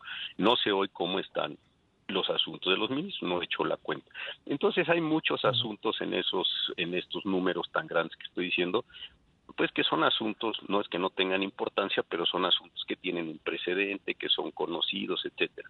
Eh, en asuntos como este, lo que lo que eh, se, se da es que desde luego por la importancia, por la magnitud, lo primero que se hace es se forman equipos de trabajo extraordinarios dentro de los propios cuerpos de trabajo de cada uno de los ministros, ¿no? Se seleccionan a los mejores secretarios, se les asignan las tareas, se les pone a revisar. Entonces yo creo que lo que ayer eh, vieron, y me supongo que ya desde antes lo estaban haciendo, si no todos y la mayoría de ellos, pues es una condición eh, de trabajo particular para ir levantando todos los materiales, ir haciendo estas condiciones. Lo segundo es que eh, por tratarse de esta materia electoral, sí es muy importante que salga pronto. Entonces eso también me parece que en los equipos de trabajo y en la propia presidencia, pues hará una condición no excepcional, porque tampoco tiene nada de extraordinario en ese sentido, pero sí de darle un trámite pronto a estos asuntos. Yo creo que ahí ya tienes dos diferencias con los asuntos. Y además sí he sabido, porque ayer se estaban haciendo solicitudes de firma ahí en la en, el, en, la propia Plaza de la Constitución se estaban haciendo solicitudes para esto que se llama los amicus curia, los amigos de la Corte, que son solicitudes que se le hacen a los a la, Corte para que tome en cuenta ciertos aspectos eh, particulares de los asuntos. Entonces supongo que en los próximos días llegarán muchos amicus curia a la Corte y eso también implica un trabajo. No es esto tampoco extraordinario. A mí me tocó participar en algunos asuntos muy delicados, más allá de lo que cada quien piense sobre este tema, por ejemplo, en interrupción del embarazo, donde llegaron miles, literalmente miles de peticiones de documentos, unos a favor de una situación solución, a otros a favor de otra, etcétera, etcétera, etcétera. Entonces creo que todo eso también se va a ver eh, pues manifestado de forma eh, inmensa en la Suprema Corte y pues todo eso sí implica cambios en la posición del trabajo. Y lo tercero, que también es, y lo último que creo que es muy muy importante decirlo, es que pues sí, ya desde hoy en la mañana empezamos a ver presiones extraordinarias por parte del presidente de la República, arremetió personalmente contra el ministro Pérez Dayán por la suspensión que concedió hace algunos días. Creo que indebidamente, pues hay recursos jurídicos, y a sus equipos jurídicos no les parece lo que el ministro resolvió, pues hay, un recurso que se llama de reclamación para poder modificar de, de eso o adicionalmente a eso, pues el presidente hoy eh, la, la, tomó contra el ministro Pérez Dayán de forma personal, acusándolo de una serie de cosas. Entonces, todo eso sí me parece que hace un cambio donde la Corte, creo yo, que se va a cerrar, no va, y hace bien, en explicitar todas estas cosas hasta llegar a su decisión, Pascal. Eh, José Ramón, eh, tengo que hacer una pausa obligada, me gustaría preguntarte algunas cosas más. ¿Podrías esperarme un par de minutos? Sí, sí, claro, claro, aquí estoy. Regresamos enseguida, regresamos enseguida con esta conversación, ya volvemos. Le agradezco mucho al ministro en retiro, José Ramón Cosío, orador principal en el acto de ayer en el Zócalo, que me haya esperado para continuar esta conversación. Eh, supongo, José Ramón, que, que no te había tocado eh, cumplir este papel de ser orador en un meeting y sobre todo ante tanta gente. No, nunca, nunca, Pascal. Yo he sido profesor 40 años, pero, hombre, desde luego es una, una dimensión está absolutamente novedosa para mí, muy, muy emocionante, muy, muy bonito evento cívico, de verdad. ¿Te impactó eh, la cantidad de gente ante la que hablaste? Sí, la verdad sí, no, estaba yo al lado del templete, eh, subí al templete y hasta ese momento pues ya estaba un poquito más en alto, en altura, me di cuenta de la, de la dimensión de lo que es una plaza de un solo color o un color predominante eh, pues llena, abarrotada, ¿no? Es, impresionante, la gente muy alegre, muy respetuosa, eh, familias completas, personas de, diversas procedencias, en fin, fue fue fue muy muy muy hermoso. Yo nunca había estado en algo así. Oye, eh, este, esto ha tenido, por lo menos eh, así lo veo yo, un, costo personal para ti, eh, tu papel como, como orador y como crítico, como una persona de espíritu crítico, pero se ha exacerbado desde que se supo que, tú serías el, orador. el presidente ha tenido pues expresiones muy duras, ¿no? Mm, mm, me gustaría que me dijeras que, qué se siente escuchar desde la máxima tribuna del país o una de las más importantes, la del presidente de la mañanera, que le digan a uno farsante, que le digan a uno corruptazo. Eh, eh, es decir, eso, pues me imagino que tiene un costo personal, ¿no?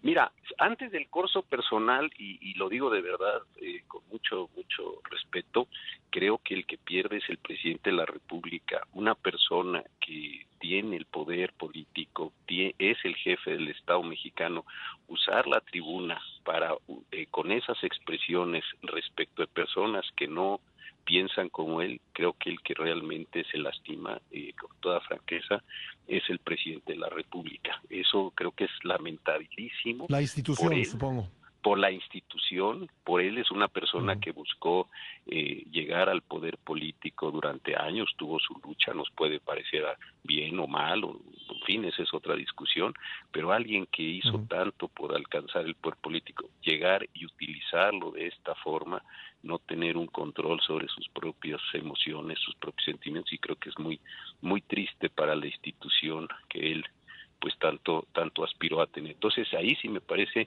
que hay un problema muy severo en esta en esta en esta situación y lejos de, de, de, aminorarla, lejos de tranquilizarle, lejos de ver una fiesta democrática, pues esta condición que va teniendo de que todo le parece que es un acto personal que todo es deliberado contra él sí me parece muy serio no yo hace un momento me mandó una persona una, una fotografía de unas de unas pantallas y pues agarró a uno por uno, ¿no? A los convocantes, a los participantes, a los oradores, es decir, en una situación como si el país no tuviera muchísimos problemas. Lo que ayer sucedió en Tamaulipas con las Fuerzas Armadas es gravísimo y dedicarle tanto tiempo público, de tiempo de gobierno, tiempo de lo que debía ser una acción de Estado, a referirse a personas en lo individual, sí me parece que no no no está bien, no cumple con la función de un gobernante.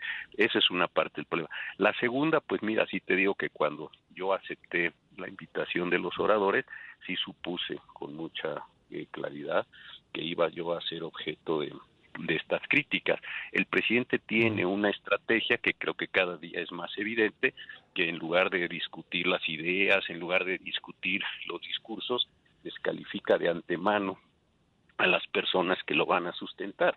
Yo no he visto que el día de hoy haya dicho nada sobre el plan B o sobre la marcha. Creo que minimizó eh, el, número de los asistentes también como una estrategia para decir pues, que él juntaba más, no siempre es él.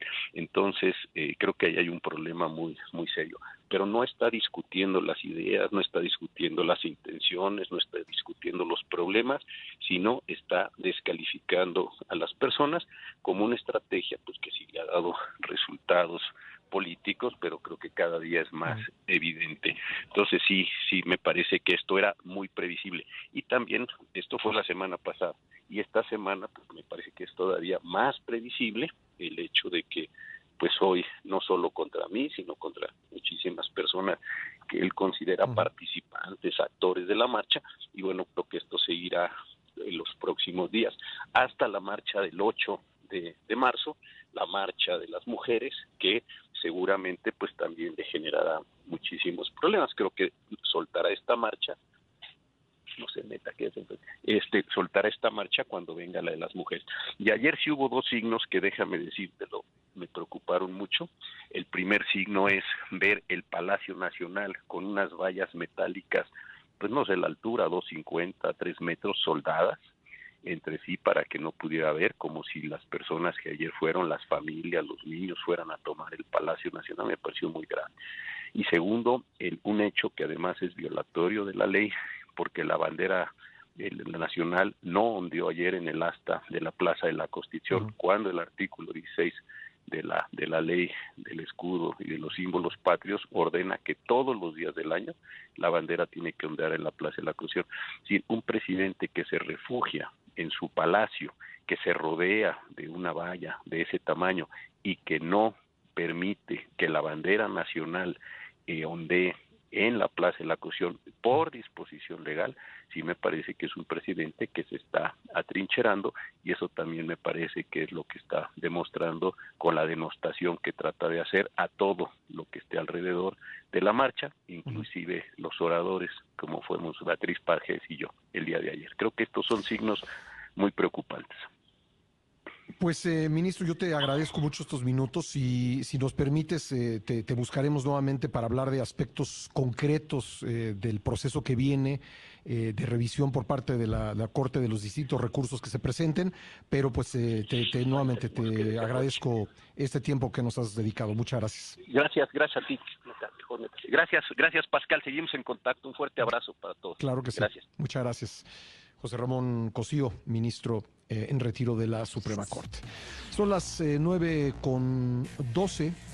Eh, le cuento rápido que ya se terminó la conferencia mañanera de hoy. Anunció el presidente que la razón, porque normalmente habla pues por tres horas, es que va a tener una llamada con Elon Musk para hablar del tema de la inversión de Tesla en México, que ha sido pues algo que hemos... Bueno, ya le comentaba que ocurrieron hechos eh, pues muy serios en Nuevo Laredo, Tamaulipas. Eh, se acusa a las Fuerzas Armadas de haber atacado a ciudadanos desarmados. Eh, hay muertos, hay heridos, hubo manifestaciones en contra de las Fuerzas Armadas allá en Nuevo Laredo y vamos a hablar al respecto con Raimundo Ramos, quien es presidente del Comité de Derechos Humanos de Nuevo Laredo. Raimundo, muy buenos días, gracias por estar con nosotros. Buenos días, eh, don Pascal, estoy a sus órdenes, saludos a su auditorio. Bueno, cuénteme primero qué fue lo que pasó. Bueno, la información que nosotros tenemos a partir de entrevistas con familiares de víctimas es que alrededor de las 3.30, 4 de la mañana del día de ayer, un grupo de jóvenes salía de un antro, se dirigían a sus domicilios en un vehículo tipo Chevrolet, andaban repartiendo a los jóvenes, eh, se encontraron con cuatro unidades del ejército mexicano, les dispararon sin advertencia, sin motivo y sin agresión. En el lugar de los hechos fallecieron cinco jóvenes, Dos de ellos, dicen los vecinos, eh, rematados boca abajo con un tiro en la nuca. Y un sexto joven está en un hospital privado con tres heridas de bala que lo mantienen en cuidados intensivos. Hasta ahí la versión que nosotros tenemos de familiares vecinos de la colonia Manuel Capsos Lerma. Bueno, eh, hay la versión también de que mm, se les marcó el alto y que mm, pues intentaron eh, dejar la escena y desde luego que con la pregunta no estoy implicando que, eh, que, no sea grave lo que sucedió, pero nada más para precisar los datos, eh, ¿existió una algún tipo de aviso, de advertencia, de intento de detener a los jóvenes que ellos desconocieron, Raimundo? No lo sabemos, estamos en la parte de investigación de lo que corresponde a nosotros como defensores de derechos humanos, pero con 25 años de experiencia en Nuevo Laredo, don Pascal, le puedo decir que esas advertencias son nulas. Pero si fueran así, el personal militar, ayer contamos cuatro cámaras que portan en sus cascos, pues sería bueno que aportaran ese video donde están haciendo esa advertencia, ¿verdad?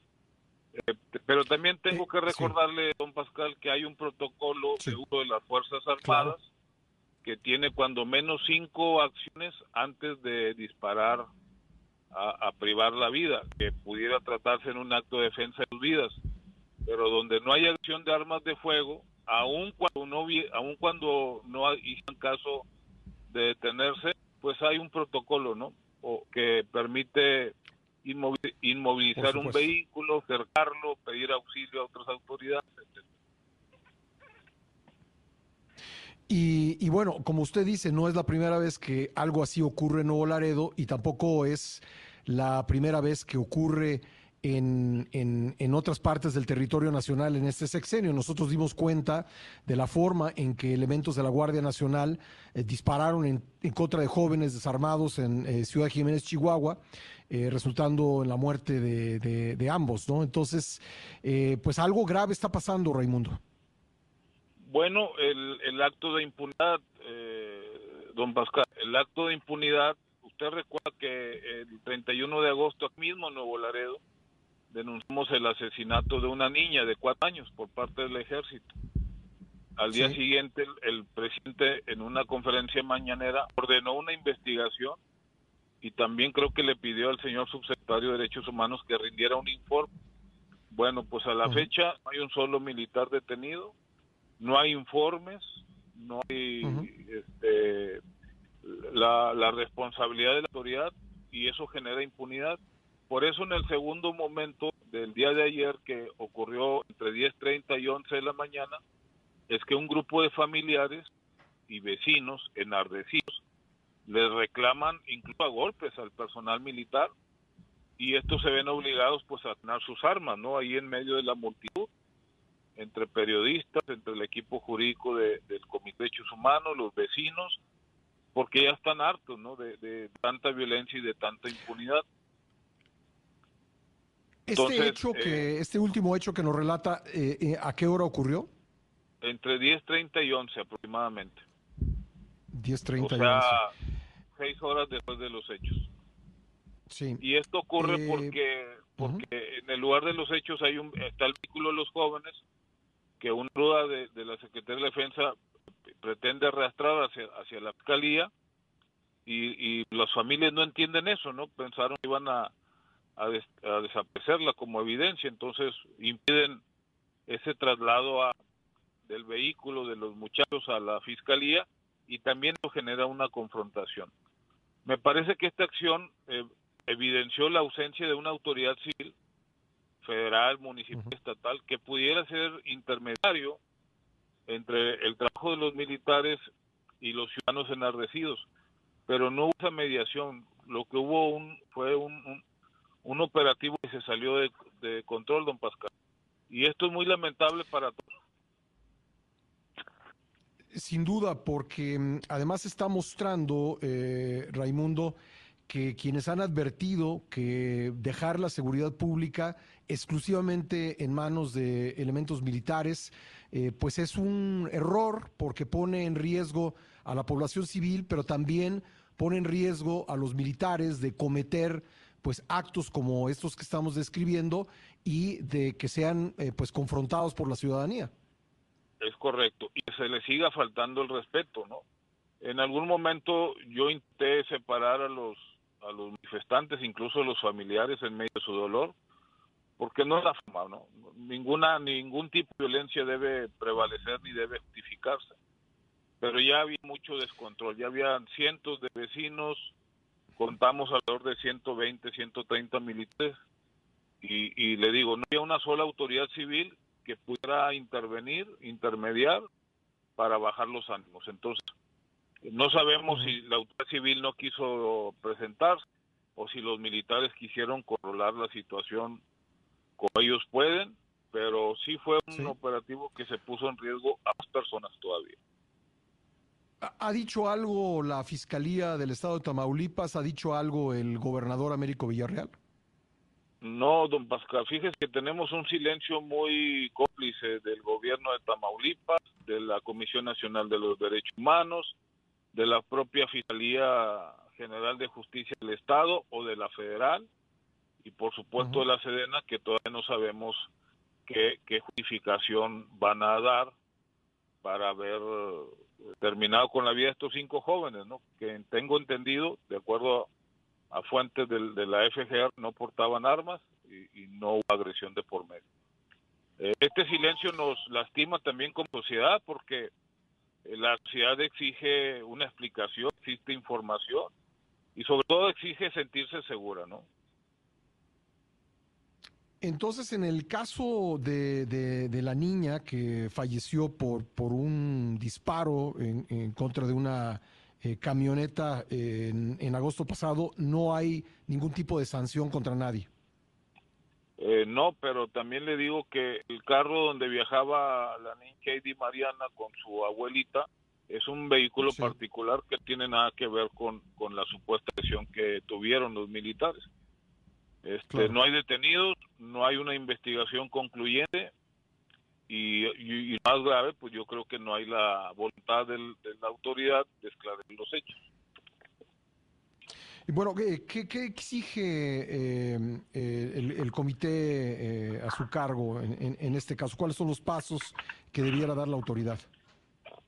Eh, en primer lugar, emitir un comunicado esclareciendo los hechos, eh, informando el motivo por el cual se, se atacó con armas de fuego un vehículo que no les agredió, eh, ordenar una investigación por parte del Ministerio Público, no la hay, eh, tenemos ahorita a las 10 de la mañana que presentarnos. A la Fiscalía a presentar las denuncias, las demandas formales, y en caso de la Comisión Nacional de los Derechos Humanos, pues enviar un equipo de peritos, de visitadores, de psicólogos, que hagan un trabajo de campo urgente, de tal forma que no sea la, la versión del Comité de Derechos Humanos, sino de una institución que, que tampoco tiene mucho crédito, pero que es una institución, que es Comisión Nacional de los Derechos Humanos. Y si me permite, don Pascal, aprovechando su auditorio, que es muy escuchado, hacerle un llamado muy respetuoso al general secretario para que eh, ordene una investigación imparcial.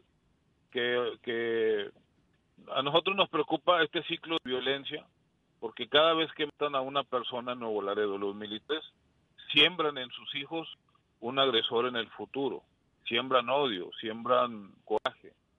Entonces, esto es un círculo de, de violencia que no va a parar nunca. Eh, los protocolos de seguridad son muy claros. Pueden disparar al aire, pueden disparar a las llantas, pueden inmovilizar un vehículo sin necesariamente que matar a los ocupantes. Entonces, otra vez Bueno. insisto, los protocolos para eso se hicieron para cuidar vidas, no para acabarlas. Claro.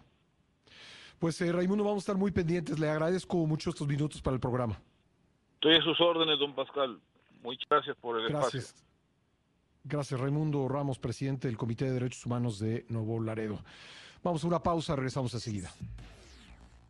Son las 9 con 31. Antes del corte le comentaba que el presidente López Obrador dio por terminada la conferencia mañanera diciendo que iba a hablar con un personaje importante. Eh, Rodrigo, ¿te parece que escuchemos eh, lo que dijo el presidente hace un momento? Vamos. Saben que tengo una llamada con el dueño de Tesla. Ah, sí, y este, y no quiero, este, quiero estar puntual. Es en, ¿cómo se llama esto? Tele, teleconferencia. Sí. Y ya mañana les platico. Bueno, Rodrigo, la semana pasada el presidente prácticamente eh, pues cerró la posibilidad de que esta inversión de Tesla se haga en Nuevo León, estado con el que estaba muy adelantada la negociación. Así es, ya eh, se sabe, Pascal, que ya tenían incluso el terreno en Santa Catarina, ya estaba muy planteado, el propio gobernador Samuel García había dicho que pues tiene una conferencia con inversionistas Tesla y ahí se iba a definir. Eh, y la verdad yo creo que sería un error, eh, eh, pensaba el fin de semana y escribía en mi columna del periódico Excelsior, pues es una suerte de Texcoco 2.0, es decir, en donde todo te haría pensar que sería una gran señal muy positiva para el país y que incluso eh, yo creo que políticamente era ampliamente capitalizable por el presidente porque evidentemente cuando se diera la llamada que va a tener ahora, por un lado, y por el otro, eh, pues lo que implica el prestigio de tener a la empresa más innovadora del sector automotriz, además de la más valiosa, pues iba a ser fácilmente capitalizable. Sabes que se acaba la cuenta que en 2018, ya sabes que Andrés Manuel López Obrador, tú manejas muy bien esas cifras, ganó todos los estados excepto Guanajuato.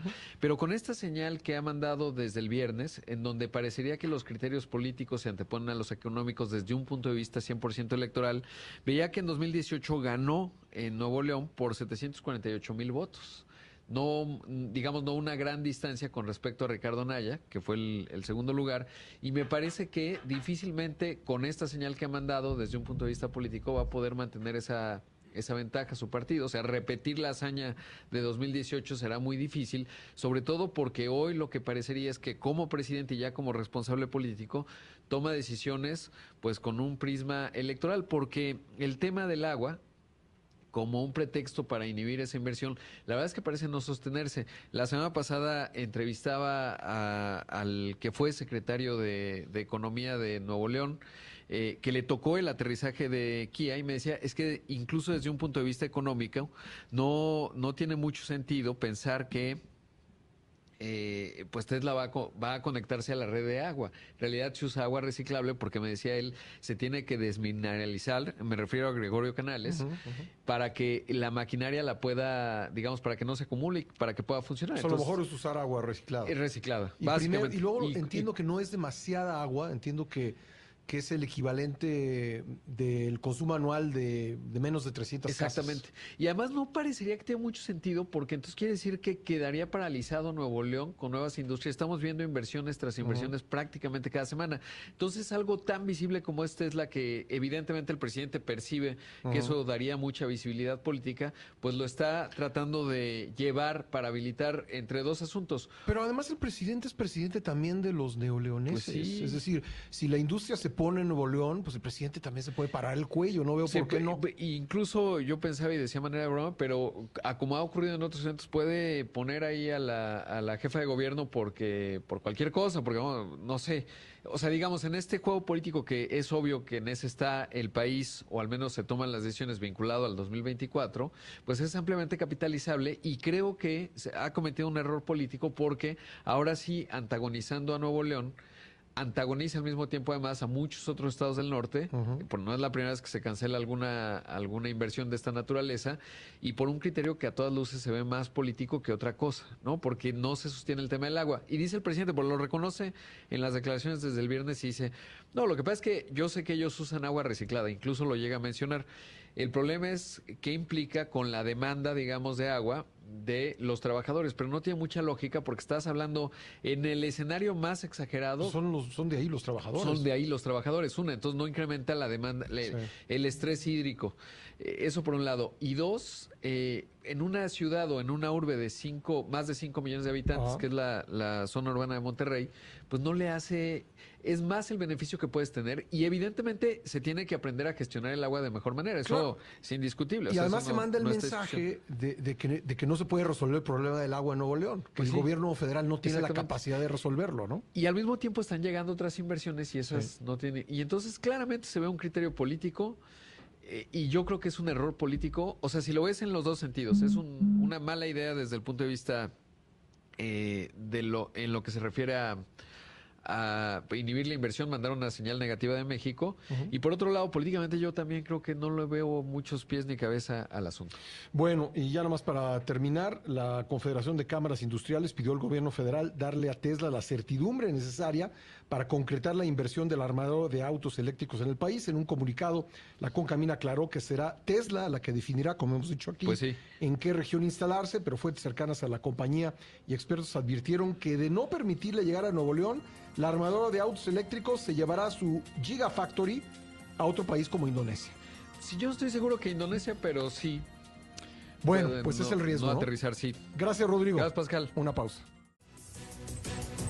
Son las 9 con 42, ya estamos de vuelta en la primera emisión transmitiendo hoy desde Guadalajara. En su artículo en las páginas de Excelsior del día de hoy, nuestro compañero y amigo Mario Luis Fuentes tiene un enfoque muy interesante en torno de las movilizaciones ciudadanas del día de ayer, porque si bien dice que es eh, deseable que uno eh, de los éxitos que tenga esta movilización es que la Suprema eh, Corte revise con independencia los recursos de impugnación en contra del llamado Plan B de la reforma electoral. No es menos importante que la oposición pues se dé cuenta eh, que ha estado capturando en su beneficio el tema de las candidaturas que se presenten en los procesos electorales venideros, particularmente los de 2024. Eh, y yo agrego, digamos, después de leer a Mario Luis Fuentes, que la oposición tendría que darse cuenta de lo rebasada que está por la sociedad civil, que ha tomado la iniciativa en cosas que los propios eh, opositores pues no han eh, conseguido, digamos, aglutinarse en torno de ellos. Mario Luis, ¿cómo estás? Muy buen día. Totalmente de acuerdo, Pascal, así es. Lo que vimos ayer en el país nos debe llenar de enorme optimismo.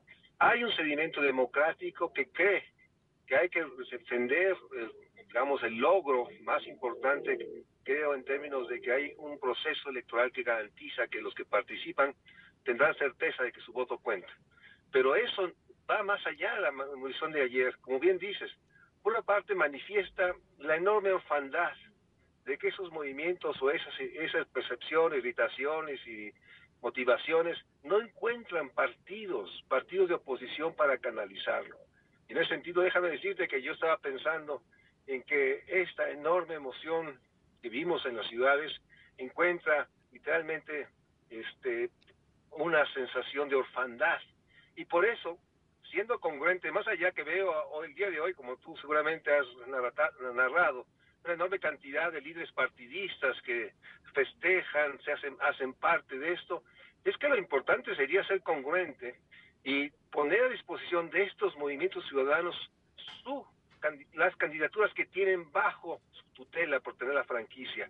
Eso sería una congruencia enorme, porque mi pregunta es si esta, esta manifestación, muchas de ellas, este, cuando a la hora, ahora tengan que poner su voto con un nombre, si encuentran el nombre los de siempre, deja ponerte, los que ahorita son diputados, senadores, van a repetir en la otra cámara, eso es lo que están negociando, este, pues realmente nos encontramos, y lo digo en primera persona, con la realidad que no tenemos opción, no tenemos opción de voto, iremos a votar, pero sabiendo que no tenemos opción. Entonces, Creo que la congruencia está nuevamente en que los partidos de oposición, llamados de oposición, ahora sí respondan, respondan a la ciudadanía que marchó y digan, está a disposición de ustedes las candidaturas. Discutamos el proceso y toda la nomenclatura, dirigencias actuales, diputados, senadores, se hagan a un lado.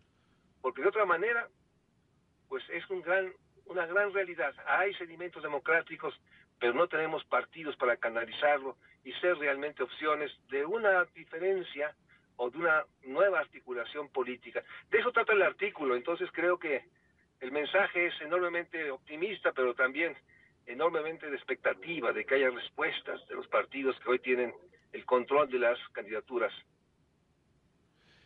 Pues sí, y, creo que tendría que caber en ellos entender eh, que pues ellos fueron derrotados estrepitosamente en la elección de 2018 y después en muchas elecciones de, gobernador, la ciudadanía se ha expresado claramente diciendo que pues no, no quiere a esa, eh, a esa clase de política que ya tuvo su oportunidad, que la desperdició en muchos sentidos. Y ante esta emergencia ciudadana, lo, lo más sensato es lo que tú planteas, que ellos pues eh, se, eh, se describan a sí mismos como acompañantes de ese proceso, pero que no pretendan dominar lo que está construyendo la sociedad civil, que sin duda es algo nuevo y mucho más fresco. Así es, que no haya el, cinismo de tratar de apropiarse de ese sentimiento de cambio o de enorme deseo de que las cosas sean mejores para el país y no haya ese oportunismo. Entonces, no esperé una declaración, y déjame ponerlo muy concreto, los actuales diputados y senadores federales deciden no eh, que no seguir, digamos, el monopolio de sus candidaturas, se hacen a un lado y ponen a disposición de estos movimientos en todo el país, en todos los congresos, para que haya procesos ciudadanos. Lo que vimos también ayer, déjame ahora con la lectura que tú le das, es que ver a ciudadanos que marchan, muchos sin partido, es también la evidencia de que la población está harta de esas dirigencias que han medrado, que se han hecho, digamos, en monopolios y que tienen realmente la franquicia y ellos van a decir quiénes van a, competir y tratando de utilizar esta, ese sentimiento que ayer vimos. Esperemos que haya congruencia y si no, realmente estamos atrapados.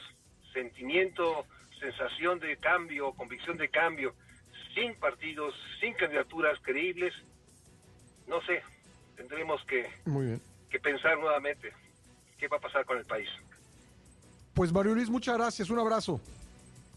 Abrazo y buen viaje. Gracias Pascal por tu espacio y por el tiempo. Gracias, un abrazo. Gracias, una pausa.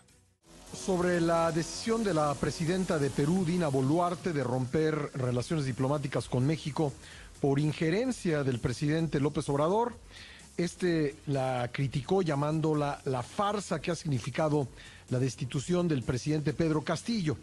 El mandatario federal acusó que se pisoteó la democracia y se estableció de facto. Además, eh, López Obrador expresó su molestia porque la prensa mundial, la OEA, la ONU y las organizaciones de derechos humanos callan sobre esa gran injusticia.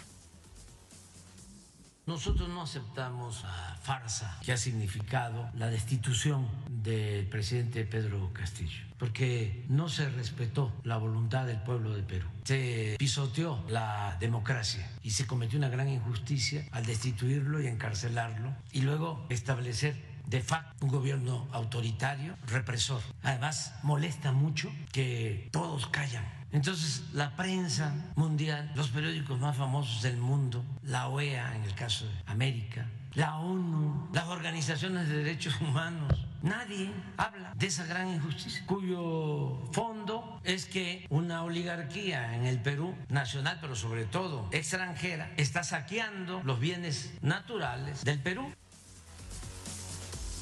Pero aquí hay dos grandes incongruencias y lo que le molesta al gobierno de México es la represión pues no ha dicho nada sobre lo que está ocurriendo en Nicaragua, que es verdaderamente escandaloso.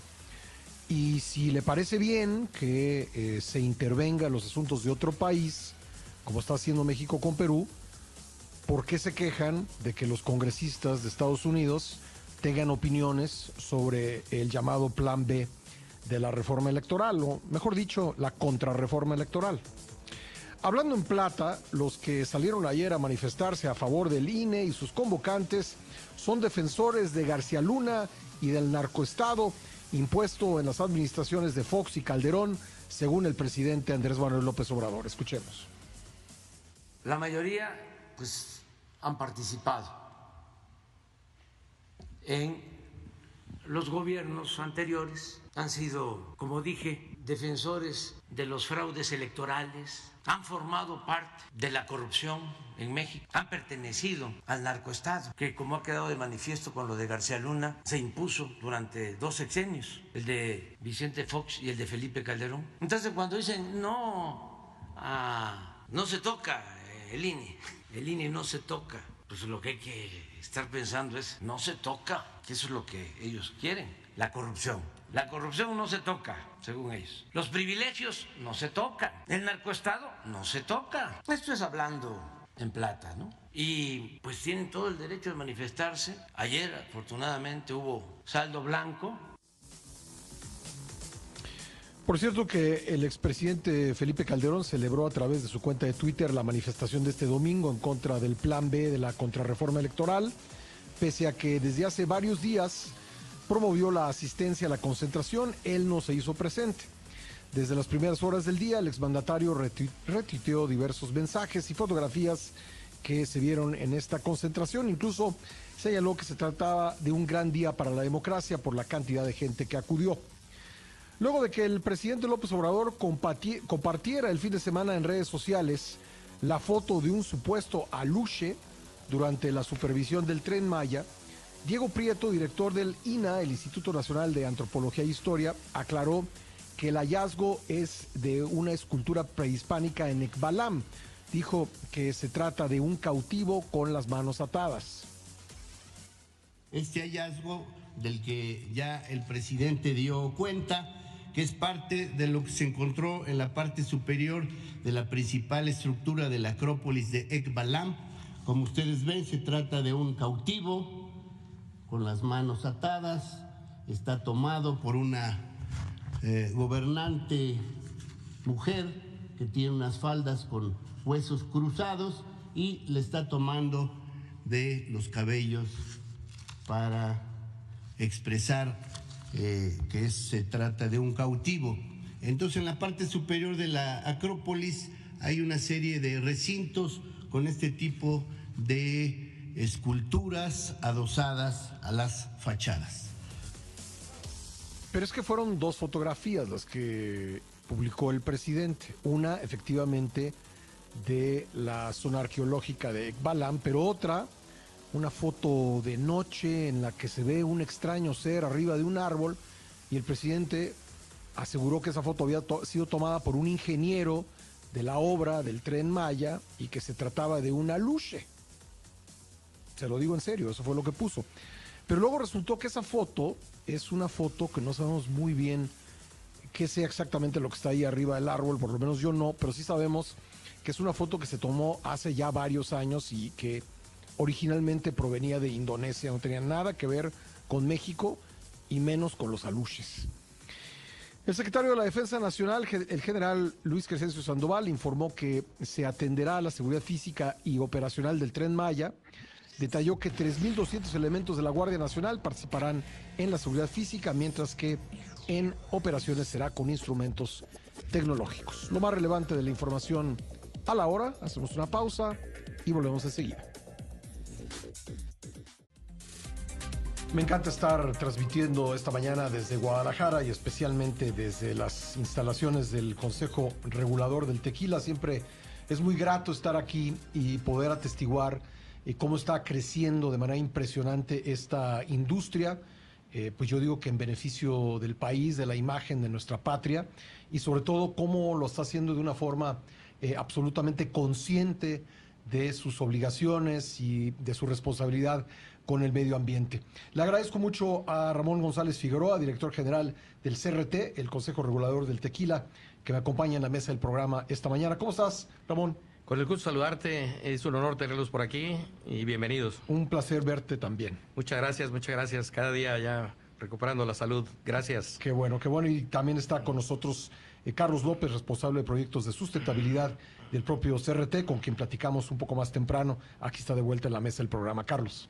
Gracias, Pascal. Un gusto estar aquí contigo. Bueno, pues eh, creo que no exagero cuando digo que traen unos números de crecimiento impresionantes en, en cuanto a eh, producción de agave, en cuanto a consumo nacional, en cuanto a exportaciones, en todos los rubros está al alza la industria tequilera en, México. Si me puedes ayudar con esos números, Ramón, si eres tan amable. Cómo no, con mucho gusto, Pascal. Quisiera compartir con ustedes eh, los números que tenemos que han sido durante 10 años consecutivos que se han ido rompiendo los récords que se ha uh, puesto la agroindustria y todo se debe pues a esa gran responsabilidad que ha tenido la cadena productiva de cambiar su chip para temas de sustentabilidad, el que el consumidor nos ha favorecido de forma responsable con un consumo eh, de nuestra bebida nacional por excelencia que le hemos denominado el regalo de México para el mundo. Para darnos una idea, hace 28 años que nace el Consejo Regulador del Tequila, se producían apenas 80 millones de litros, de los cuales la mitad era para eh, exportación y, la mitad para consumo nacional. El año pasado, con mucho gusto te comparto que eh, creció 651 millones de litros se llegaron, o sea, más del 500 50%. ¿De los cuales se exportan como 400 por ahí más o menos? Eh, de exportaciones son 416 millones de litros. Y comparando el enero-diciembre del año 2021 con 2022, eh, la producción creció 23%, eh, la exportación creció también 23% al llegar a los 416. El consumo de agave también tuvo un crecimiento verdaderamente espectacular, casi del 30%. Déjame decirlo así, hace 28 años por cada eh, litro de tequila que se consumía en el extranjero, se consumía uno en México. Ahora la relación es dos a uno. Así es. es. impresionante lo que ha crecido. Incluso ya desplazó al whisky, ¿no? En Estados Unidos. Así es, en valor tiene ha, logrado desplazar unas bebidas que tradicionalmente consumía el mercado más grande del mundo, que son los Estados Unidos, donde se destina el 83% del volumen de exportaciones, se va hacia esas, a esas latitudes. Pero los números han crecido no solamente en la parte de producción, exportaciones y consumo de agave. Hoy vemos cómo agricultores ha sido eh, esta agroindustria un detonador del sector primario. O sea, hoy los que más se han beneficiado en esta cadena productiva ha sido el, agricultor. Solo en un año pasó de 26 mil agricultores a 36 mil agricultores. En un año. En un año, 10 mil. Pero venimos de los 2 mil agricultores a llegar hoy a los 36 mil. A ver, eh, Carlos, ¿cómo, ¿cómo se logran eh, tasas de crecimiento tan grandes sin que esto provoque eh, pues daños al medio ambiente? ¿Cómo, cómo lo logran? ¿Cómo, ¿Cómo aseguran? Porque eh, es un crecimiento muy rápido, muy veloz. Sí, claro, y para nosotros nos da gusto el saber que esta cadena productiva sigue creciendo en producción y en ventas, pero también la parte industrial ha trabajado desde hace muchos años en hacer cada día sus actividades más sostenibles. Eh, creo que en ese sentido el consorcio de investigación es el reto que tenemos en, en el lanzamiento que vamos a hacer el día de hoy, porque eh, los retos también con el crecimiento vienen retos no solamente eh, ambientales, sino también de los mismos consumidores que están pidiendo que los productos cumplan con, con, esa, con esa parte social, con esa parte medioambiental y además de las regulaciones internacionales que también tenemos. Entonces, eh, creo que estamos dando un paso, un paso adelante, queremos ir un paso adelante de las exigencias y de los mercados para que el, tequila se siga posicionando, ya no solamente como un producto de calidad, sino como un producto que es eh, medioambientalmente responsable. Eh, ¿Ha subido, Ramón, la, superficie cultivada? Sí, hoy tenemos 420 mil hectáreas, lo cual tenemos un inventario verdaderamente muy importante en la cantidad. Se consumen cerca de 1.400 millones de toneladas al año. Es una cantidad enorme, enorme. Impresionante. Impresionante la cantidad que surten los 36 mil agricultores y que consumen 184 eh, destilerías entre micros, pequeñas, medianas y grandes. Yo creo que hoy voltear a ver eh, esta agroindustria que de forma muy responsable está tratando pues de cumplir con todos y cada una de las obligaciones. Tenemos que seguir buscando que se respete la denominación de origen del tema de la informalidad, del tema de las falsificaciones, pero una bandera que es ineludible es la bandera de la sustentabilidad. Yo recuerdo cuando estuvo con nosotros aquí Mario Molina, que en paz descanse, eh, nos decía, tenemos que pensar en el futuro que le queremos dejar a nuestros hijos y a nuestros nietos. Si no pensamos de esa forma, pues difícilmente, aunque ya la Unión Europea ha estado presionando, ha publicado una ley que eh, tienen un reto para la no deforestación, productos como el aceite de palma, el café, la madera, la soya, que si no demuestran ellos a partir de que se eh, publique la reglamentación 18 meses, si no demuestran la no deforestación, prácticamente no van a poder entrar ya a la Unión Europea. Nosotros ya nos adelantamos, tenemos ARA, el agave responsable ambiental, una marca de certificación que nos permite, pues ya durante dos años trabajar para que cualquier predio que sea haya sido deforestado de manera eh, ilegal, que haya sido un bosque, una selva baja, etcétera, hoy tenga la posibilidad de reforestarlo. Para ello tenemos un vivero también con el gobierno del estado, donde hoy tenemos 64 mil árboles que están disponibles para que vuelvan a las condiciones que había de, esos eh, bosques, de esos predios, que no debieron de haberlos hecho. Creo que es un tema de lo que se puede hacer en nuestro país. Uno, creernos la que tenemos un gran patrimonio, las 18 denominaciones de origen. Ojalá hubiera más denominaciones de origen en nuestro país. Hoy vemos quesos de Chiapas, en, en Ocosingo. Tenemos... El eh, sotol el sotol, que ya está trabajando de forma muy, muy tenemos el tequila, mezcal, bacanora, sotol, charanda y raicilla, pero tenemos una serie de productos en nuestro país, una denominación de origen no la vamos a crear, o sea, ya están creadas, nomás hay que organizarnos. Y ahí, pues, eh, ojalá y el Instituto Mexicano de la Propiedad Industrial, la Dirección General de Normas de la Secretaría de Economía, tener un trabajo conjunto y se siga con la política de un solo organismo por cada denominación de origen, así como se hace en La Rioja, en Ribera del Duero, en Perorato, eh, la parte del parmellano rellano, el prosciutto, la cerveza de Bavaria, el coñac, el champán, donde han sido casos de éxito que queremos seguir replicando para beneficio de nuestra vida nacional por excelencia. Ahora, ¿hasta dónde puede crecer la industria tequilera en todos estos rubros que hemos mencionado sin volverse víctima de su propio éxito? Mira, yo creo que tenemos todavía por delante un enorme crecimiento. Para darnos una idea, apenas el 2% de las bebidas destiladas que consume el mundo son tequila. O sea, no pintamos todavía. Yo creo que tenemos de la superficie cultivable, la denominación de origen, apenas el 14% se utiliza. O sea, tierras hay, manufactura hay, capacidad instalada hay, talento hay. Ahora, en Jalisco y en la denominación de origen, pues ha sido también un problema que los costos se han elevado.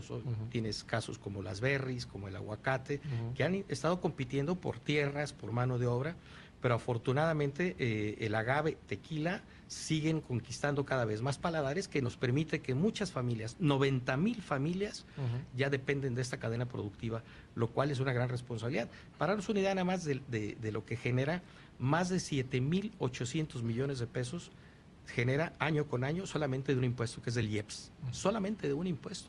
Una derrama económica enorme, ya tiene una participación importante en el PIB del Estado y en el del país. Y todo esto, pues es un trabajo conjunto alrededor de un patrimonio nacional, como son las denominaciones de origen, y que el Consejo pues, ha tratado de trabajar de la mano con la cadena productiva para generarles valor a este producto y un orgullo nacional, que nosotros eh, es un compromiso de que cuando vean una botella de tequila es uno de los compromisos que tiene la institución, generar información oportuna y veraz para los medios de la cadena, un estricto cumplimiento con las normas y garantizarle al consumidor en México y en el mundo que cuando esté enfrente a una copa de tequila sea un producto auténtico.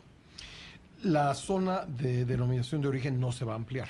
Mira, no, no hay ninguna justificación, o sea, apenas el 14% y son 181 municipios de cinco estados de la República. Todo Jalisco, son 30 de Michoacán, 7 de Guanajuato, 8 de Nayarit y 11 de Tamaulipas. Suman 181 municipios, de los cuales tienes capacidad de tierras.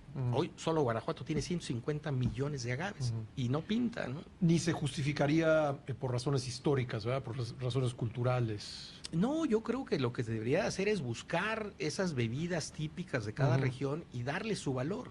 Y yo creo que como estos, insisto, hay productos verdaderamente extraordinarios, no solo de bebidas. Por ejemplo, aquí hay una región en el sur que son unos cuchillos este, extraordinarios. Hay una denominación francesa de una abejita, eh, Agliol, que es prácticamente un orgullo de ellos. Tenemos muchos productos nosotros en nuestro país, vemos como el chiltepín, por ejemplo, en Sonora, vemos el ponche de Granada, o sea, vemos una serie de productos que hoy en día eh, pudieran ser y hay que impulsarlos. Por ejemplo, el cacao de la zona eh, de Tabasco, un cacao extraordinario que les falta complementarlo con su norma y su evaluación de la conformidad y las 18 que pudieran impulsar. El primer beneficiario es el campo de México, el primer beneficiario. Y esto es un caso ya probado que ojalá eh, se puedan seguir impulsando nuevos eh, esquemas. Tenemos café de, de Chiapas, café de Veracruz, tenemos eh, Olinalá, tenemos Talavera, tenemos este, otros productos como el chile del habanero, el chile de Yagualica. O sea, unos grandes productos que nos sirven para impulsar ese sector primario y ojalá este modelo se siga multiplicando y, se pueda eh, hacer uso de una política pública por parte de la Secretaría de Economía que siga impulsando a través del Instituto Mexicano de la Propiedad Industrial estos modelos que sin duda alguna están más que probados que sí funcionan y solicitarle pues el apoyo para que sigan con la política de un solo organismo por cada denominación de origen. Gracias, Ramón. Eh, Carlos, eh, eh, como una muestra de lo que importa al CRT, la política ambiental, la sustentabilidad, hoy lanzan el Consorcio de Investigación por la Sustentabilidad del Agave Tequila. Sí, así es.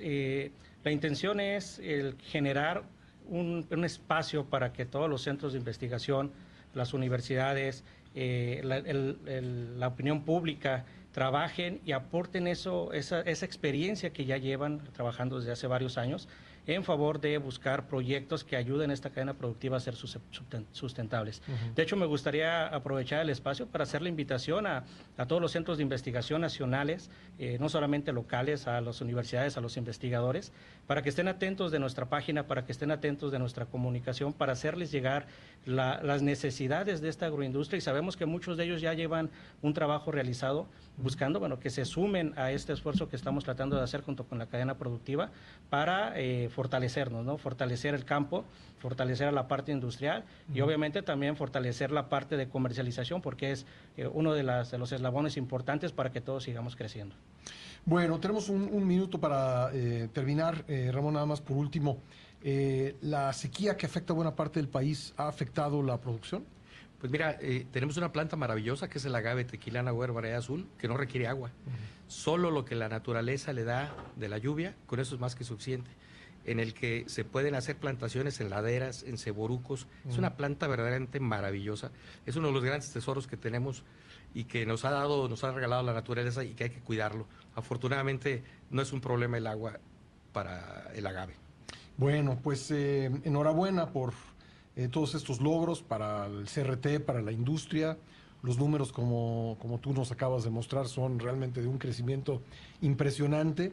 Eh, ya, ya para concluir, eh, ¿qué es lo que, en tu opinión, porque yo sé que ustedes hacen estudios de mercado, tienen oficina en Madrid, oficina en Ginebra, ¿y qué, por, qué, ¿por qué gusta tanto el, el tequila? ¿Qué tienen detectado ustedes? Pues mira, cuando estás frente a un tequila, estás hablando que cada sorbo que tienes es un sorbo de México. Tenemos un mercado de nostalgia, pero también tienes un mercado que cuando conoce que el agave no se da con los racimos de las uvas, sino que tienes que tener una larga espera, un ciclo biológico entre 5 y 7 años, cuando tienes un producto extrañejo con 3 años en barricas de roble o encino blanco, cuando paladeas un tequila, estás paladeando un sorbo de México. Y eso México tan rico en historia, México tan rico en productos maravillosos, al que no te puedes imaginar a un charro bebiendo otra cosa que no sea un tequila. Es correcto. Oye, eh, ¿y qué, digamos, qué, está actualmente de moda en el, extranjero? Porque hubo el tiempo de las bebidas eh, cristalinas, eh, otro tiempo de las bebidas añejadas? ¿Qué, es lo que actualmente se está tomando más? No, mira, actualmente yo creo que hemos visto por la producción que ha tenido el tequila blanco. Eh, tequila blanco que... O sea, volvió al origen. Volvió al origen, ¿no? Y creo que nos está llevando a nuestras raíces. ¿eh? Ese es el, el, tequila blanco, todos, cada uno en su parte. Eh, yo creo que el, tequila es como un buen amigo, siempre te deja un muy buen sabor de boca. Y tú tienes opciones de blanco, joven, reposado, añejo y, extrañejo. Son las cinco clases que tiene el tequila y en cada uno de los procesos, con moderación, eh, tomándolo, pues puedes acompañar una, comida con una armonía extraordinaria. ¿no? El, fin de semana probamos un chocolate con sal y unos chispitas de caramelo con un extrañejo. Cuando lo tienes en boca, lo mezclas y es algo, unas experiencias que la verdad son extraordinarias. A ver, aquí nos está diciendo la productora Andrea que se quedó con ganas de saber más, así que les está pidiendo que se queden. Tenemos que hacer una pausa obligada, pero regresamos para seguir platicando. Con gusto, muchísimas gracias. Regresamos con Ramón González y Carlos López del CRT. Volvemos enseguida. Ya estamos de vuelta en la primera emisión transmitiendo el día de hoy desde las oficinas del Consejo Regulador del Tequila en el poniente de la ciudad de Guadalajara, una institución eh, ya de 28 años que ha logrado eh, muchas cosas. Eh, yo creo que, en primer lugar, poner orden en una industria, hacerla que camine armoniosamente y luego resultados concretos de crecimiento de producción, de consumo, de de exportación eh, realmente eh, importantes. Tienen ustedes además, eh, querido Ramón, un extraordinario laboratorio aquí en estas instalaciones que me, tocó visitar una vez que vine.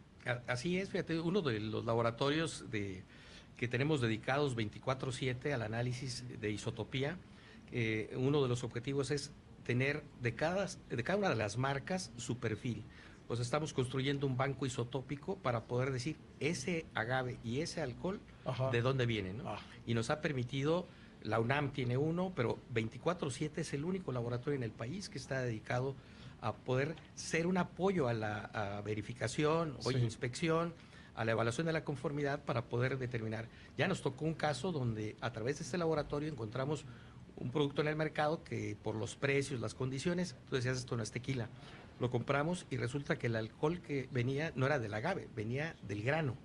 Y con esto se hace la denuncia a la Profeco y se han destruido de maíz o de, maíz. Sí, y se han destruido eh, prácticamente más de 3.5 millones de litros. Oye, Carlos, eh, ¿Varía el sabor del producto de acuerdo con eh, la región donde se siembra el agave? Bueno, cada, cada casa tequilera le da las características a su perfil. Obviamente, eh, algunos productores... En el proceso, digamos. En el proceso. Pero eh, algunos productores sí eh, tienen identificada una materia prima con la calidad y las necesidades para su producto. ¿no? También sabemos que bueno, nuestro producto, nuestra bebida tiene un sinnúmero de, de sabores, un sinnúmero de perfiles que bueno, puede adaptarse a, a los gustos de cada uno de los consumidores. ¿no? Tal vez hay, consumidores que les gustan tequilas más herbales, otros tequilas más florales. Y bueno, eh, las casas tequileras son las que se encargan de seleccionar esa materia prima y darle eh, el, valor, el valor que necesita su producto. Pero son las dos cosas, ¿verdad? Es el, el, producto donde se produce, donde se siembra y también el proceso industrial que se utiliza. Claro que sí, la materia prima tiene que mucho que ver en, cualquier producto, ¿no? Y en el tequila no es, no es, no es la excepción. ¿Cuáles son las grandes regiones, digamos, dentro de la zona de denominación de origen, cuáles serían regiones que son distintas en sí mismas? Pues mira, las características, eh, donde hemos visto un crecimiento enorme han sido en los altos de Jalisco, ¿no? Hay, hay municipios donde prácticamente con tres destilerías generan más ¿Qué municipios, por ejemplo, para quien no conozca la, eh, geografía? por ejemplo, Arandas, Atotonilco. Eh, en Atotonilco, por ejemplo, con tres destilerías que están hoy en día ahí generan más empleos que todo el ayuntamiento juntos. Mm, este, imagínate. Y, ha sido un polo de desarrollo donde hoy, por ejemplo, la demanda de talento eh, preparado pues es enorme. Veíamos un anuncio de una planta que se va a ampliar, requería 300 ingenieros o sea, para, para la ampliación que va a ser este, en la barca, ¿no? Este, y hay municipios que siguen con un gran empuje. Ahora, la mayor cantidad de agaves siempre la tenemos en los altos. En los altos, eh, la, tenencia, la gran mayoría son pequeña propiedad. A diferencia de la zona centro, Tequila, Arenal, Amatitán, donde hay muchos ejidos. Entonces, las superficies son mucho más pequeñas y son ejidatarios contra pequeña propiedad. Por cada agave que tenemos registrado en la, en la zona valles, tenemos tres o cuatro en la zona de los altos. Allá son extensiones mucho más amplias. Las características son también diferentes. Una tierra roja, eh, a diferencia de una tierra que tenemos café, y también el agua es muy importante. El agua que se utiliza en el proceso, pues es diferente el agua de la zona altos y, que de la zona centro. Entonces, eso viene a imprimirle su sello característico a cada región que te hace un producto único y distintivo. Por eso es de ahí la denominación de origen. Y ahora lo importante, el reto es seguir superando eh, estos esquemas, documentarlos y siempre utilizarlo. De barricas de cuántas posturas, el proceso si son en hornos de mampostería o eh, están utilizando los autoclaves para la extracción o son con taona. O sea, e, es una mezcla de una riqueza histórica verdaderamente increíble. Eh, yo creo que es, es un orgullo y un prestigio eh, tener una denominación de origen como la del tequila. Y, los primos hermanos también, como es el mezcal, el bacanor, el sotol, la charanda, la raicilla. Pero sin duda alguna, eh, nosotros hemos buscado compartir eh, la experiencia, lo que hemos obtenido de casos que nos permiten impulsar el sector para que nuestros primos hermanos y cualquier otra bebida u otro producto del país quiera eh, utilizarla, sería un honor y un orgullo para nosotros poderlo compartir. Pues eh, encantado de estar aquí, les agradezco mucho eh, Ramón González, director general del CRT, y Carlos López, responsable de proyectos de sustentabilidad. Gracias por la hospitalidad, por tenernos aquí para hacer el programa y por permitirnos dar a conocer estos grandes avances de la industria tequilera por el beneficio del país. Muchísimas gracias. ¿eh? esta es su casa. es un honor tenerlos aquí y los esperamos siempre con los brazos abiertos para compartir nuestra bebida nacional por excelencia, el tequila, regalo de México para el mundo. Gracias, Ramón. Gracias, Carlos. Gracias, Pascal. Muy amables. Vamos a una pausa y regresamos enseguida.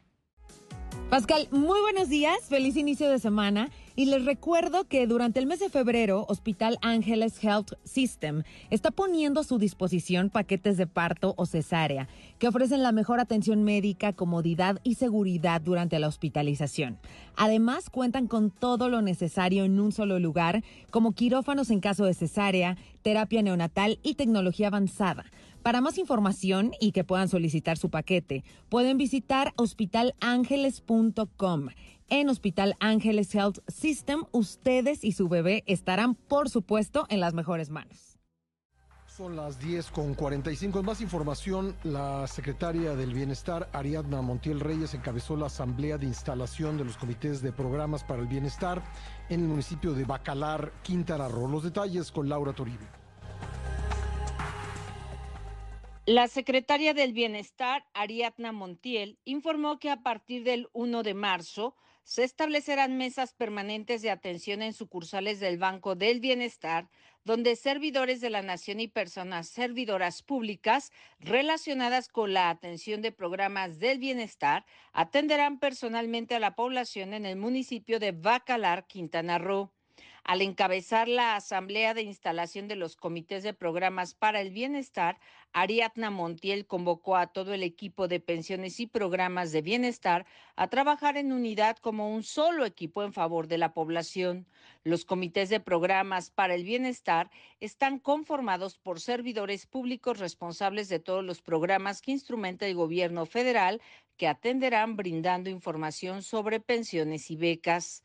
La funcionaria destacó que la entrega de tarjetas del Banco del Bienestar a todos los derechohabientes y beneficiarios permite la entrega directa y sin intermediarios de los apoyos. Además, las personas, dijo, podrán disponer de efectivo en los cajeros de las sucursales, ventanillas del banco y comprar en lugares con terminal. Por su parte, el presidente municipal, José Alfredo Contreras Méndez, celebró que en el marco del 17 aniversario de Bacalar como pueblo mágico, se cuente con una sucursal del Banco del Bienestar. Cabe señalar que actualmente con los programas de bienestar se da cobertura a más de 25 millones de familias en todo el país. Para imagen, con información de Laura Toribio.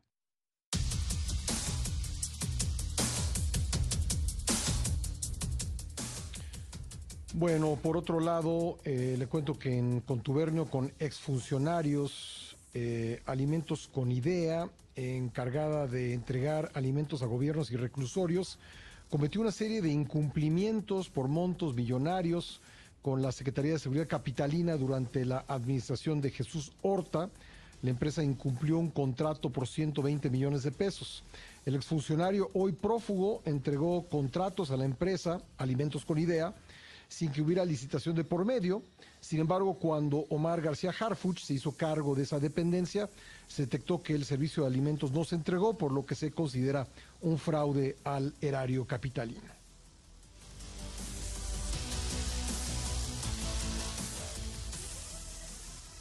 Hoy en tu ciudad.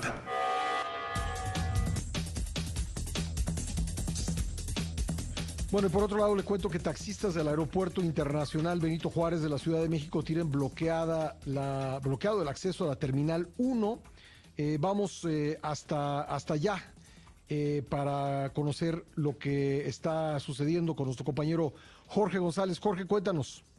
Pascal, qué gusto me da saludarte. Todos muy buenos días. Pues en este momento estamos transmitiendo desde la terminal número uno del Aeropuerto Internacional Benito Juárez, aquí en la Ciudad de México. Taxistas del sitio 300 en algún conflicto por un estacionamiento al final de esta terminal aérea, bueno, pues eh, estaban inconformes de que se los quitaran, pues eh, decidieron cerrar la circulación exactamente en el acceso de este de esta puerta número 2 de llegadas internacionales y también del uno de nacionales. Y esta situación pues derivó una gran eh, preocupación por parte de los pasajeros que vienen pues justos para tomar su vuelo, una larga fila de vehículos prácticamente desde la zona de el viaducto Miguel Alemán, desde el perímetro del Foro Sol hasta llegar al aeropuerto internacional de la Ciudad de México. Y es que fue más de una hora la que estuvieron bloqueando estos eh, taxistas del sitio 300. Sin embargo, hace unos minutos pues llegaron a un acuerdo con las autoridades. Van a montar una mesa de diálogo y a ver qué situación les dan por este terreno donde lo utilizaban por estacionamiento, que ya se los habían quitado. Y bueno, pues este litigio estará pues todavía por verse quién se queda con este terreno al final del aeropuerto. Esta situación pues ya ha mejorado bastante ya en este momento. Podemos ver que entran los primeros vehículos aquí a la terminal 1 del aeropuerto y empieza a mejorar toda esta situación. Los pasajeros que quedaron rezagados exactamente en la entrada, pues fueron apoyados por la policía, los estaban llevando en las camionetas pick-ups hacia las diferentes puertas de entrada de eh, este aeropuerto, así es que bueno, pues algunos han llegado un poco tarde, seguramente pues tendrán algún problemilla, pero bueno, pues ya afortunadamente ya retiraron este bloqueo, fue exactamente una hora lo que mantuvieron bloqueados estos taxistas del sitio 300, pero por fortuna ya en este momento ya está desbloqueado y ya se puede avanzar hacia esta zona oriente de la capital de México. El reporte que tenemos, Pascal. Jorge, muchas gracias por la información. Hasta luego, buenos días. Gracias, gracias a Jorge González desde el AICM. Son las 10.51, vámonos a la agenda de la semana.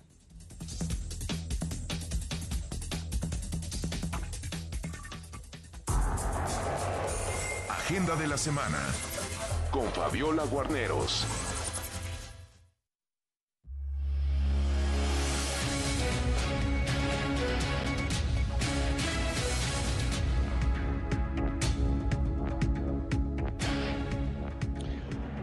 Vamos a revisar ahora quiénes son los personajes y cuáles los temas que serán noticia en esta semana que comienza. ¿Cómo estás, Fabi?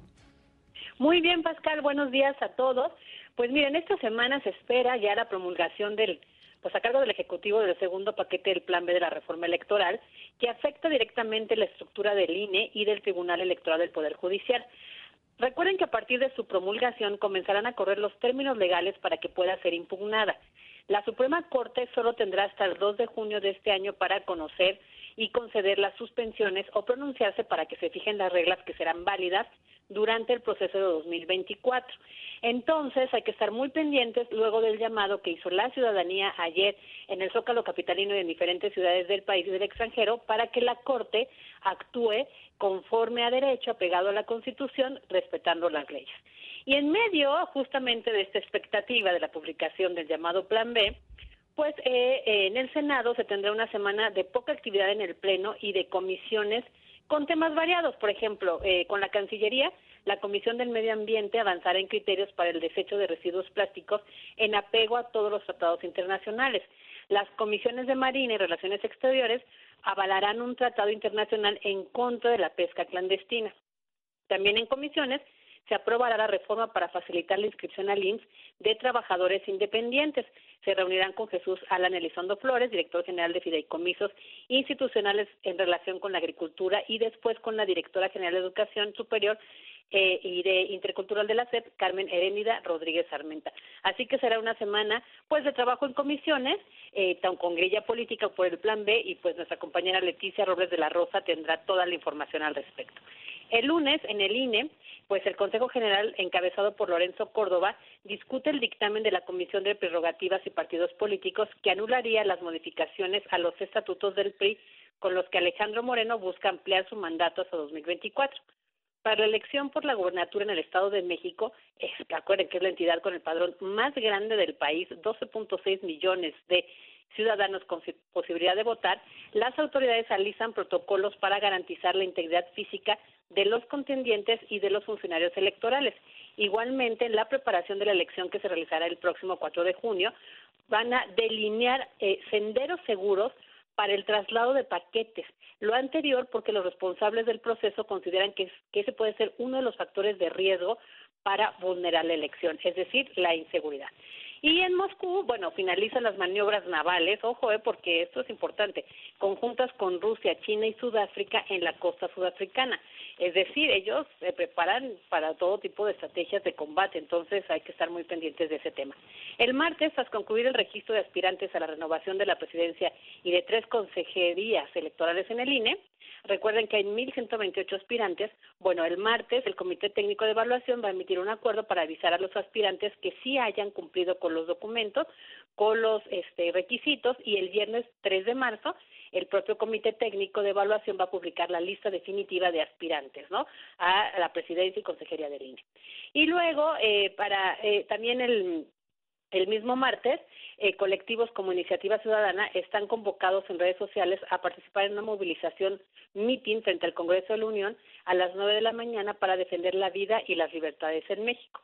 Y el 28 de febrero al 2 de marzo se, se alinearán los planes. Ah, eso está muy padre porque quien le guste de, de la astronomía y le guste ir a la explanada de la UNAM a ver estos fenómenos naturales, pues del 28 de marzo al 2 de digo del 28 de febrero al 2 de marzo se alinearán los planetas Venus y Júpiter y se verán completamente unidos. Y desde anoche ya el cielo está un poco despejado y se vean muy brillantes Venus, por ejemplo, así que los invito a ver. Fíjate que yo, yo vi yo, yo vi eh, estos, estos astros que tú mencionas hace algunos días y se veía impresionante y todavía no estaban alineados, pero ahora que lo estén, em, eh, Júpiter muy cerca de la Luna y Venus un poco más abajo, pero se ve muy, se ve impresionante. Sí, sí, sí, veamos las cosas bonitas, porque aquí luego la, la, grilla en el país está muy, muy pesada, entonces de repente relajemos nuestra mente, porque el miércoles el Hay otras cosas, sí. Sí, va a publicar el reporte trimestral de inflación correspondiente al cuarto periodo y aunque se ha mantenido, acuérdense que donde ha pegado es en el precio de los alimentos que está carísimos, literal están por las nubes. Y en Londres, los enfermeros británicos intensifican las protestas para exigir incrementos salariales con una huelga de 48 horas. Y el jueves se suman los profesores de los colegios en Londres y en el sur de Inglaterra. Recuerden que también tenemos que estar pendientes de los movimientos internacionales que repercuten en el país, como el jueves en Francia, que este, se discute el proyecto de ley de reforma de jubilación. Que de Pascal, intensa la semana. Intensa, Fabi, muchísimas gracias. Gracias, abrazos, saludos allá, Guadalajara. Gracias a, Fabiola Guarneros. Gracias, gracias, Fabi. Ya nos vamos, muchísimas gracias a todos por escucharnos. Quiero agradecer por su hospitalidad y atenciones al Consejo Regulador del Tequila, por las facilidades para realizar el programa, también a mi compañero David Vicenteño y a todo el equipo de trabajo de la primera emisión allá en Ciudad Imagen, en la Ciudad de México. Ya nos vamos, muchas gracias. Hasta mañana en punto de las 7 en el tiempo del centro. Quédese en imagen, no le cambie. ¿Cómo para qué? Imagen presentó Imagen Informativa Primera Emisión.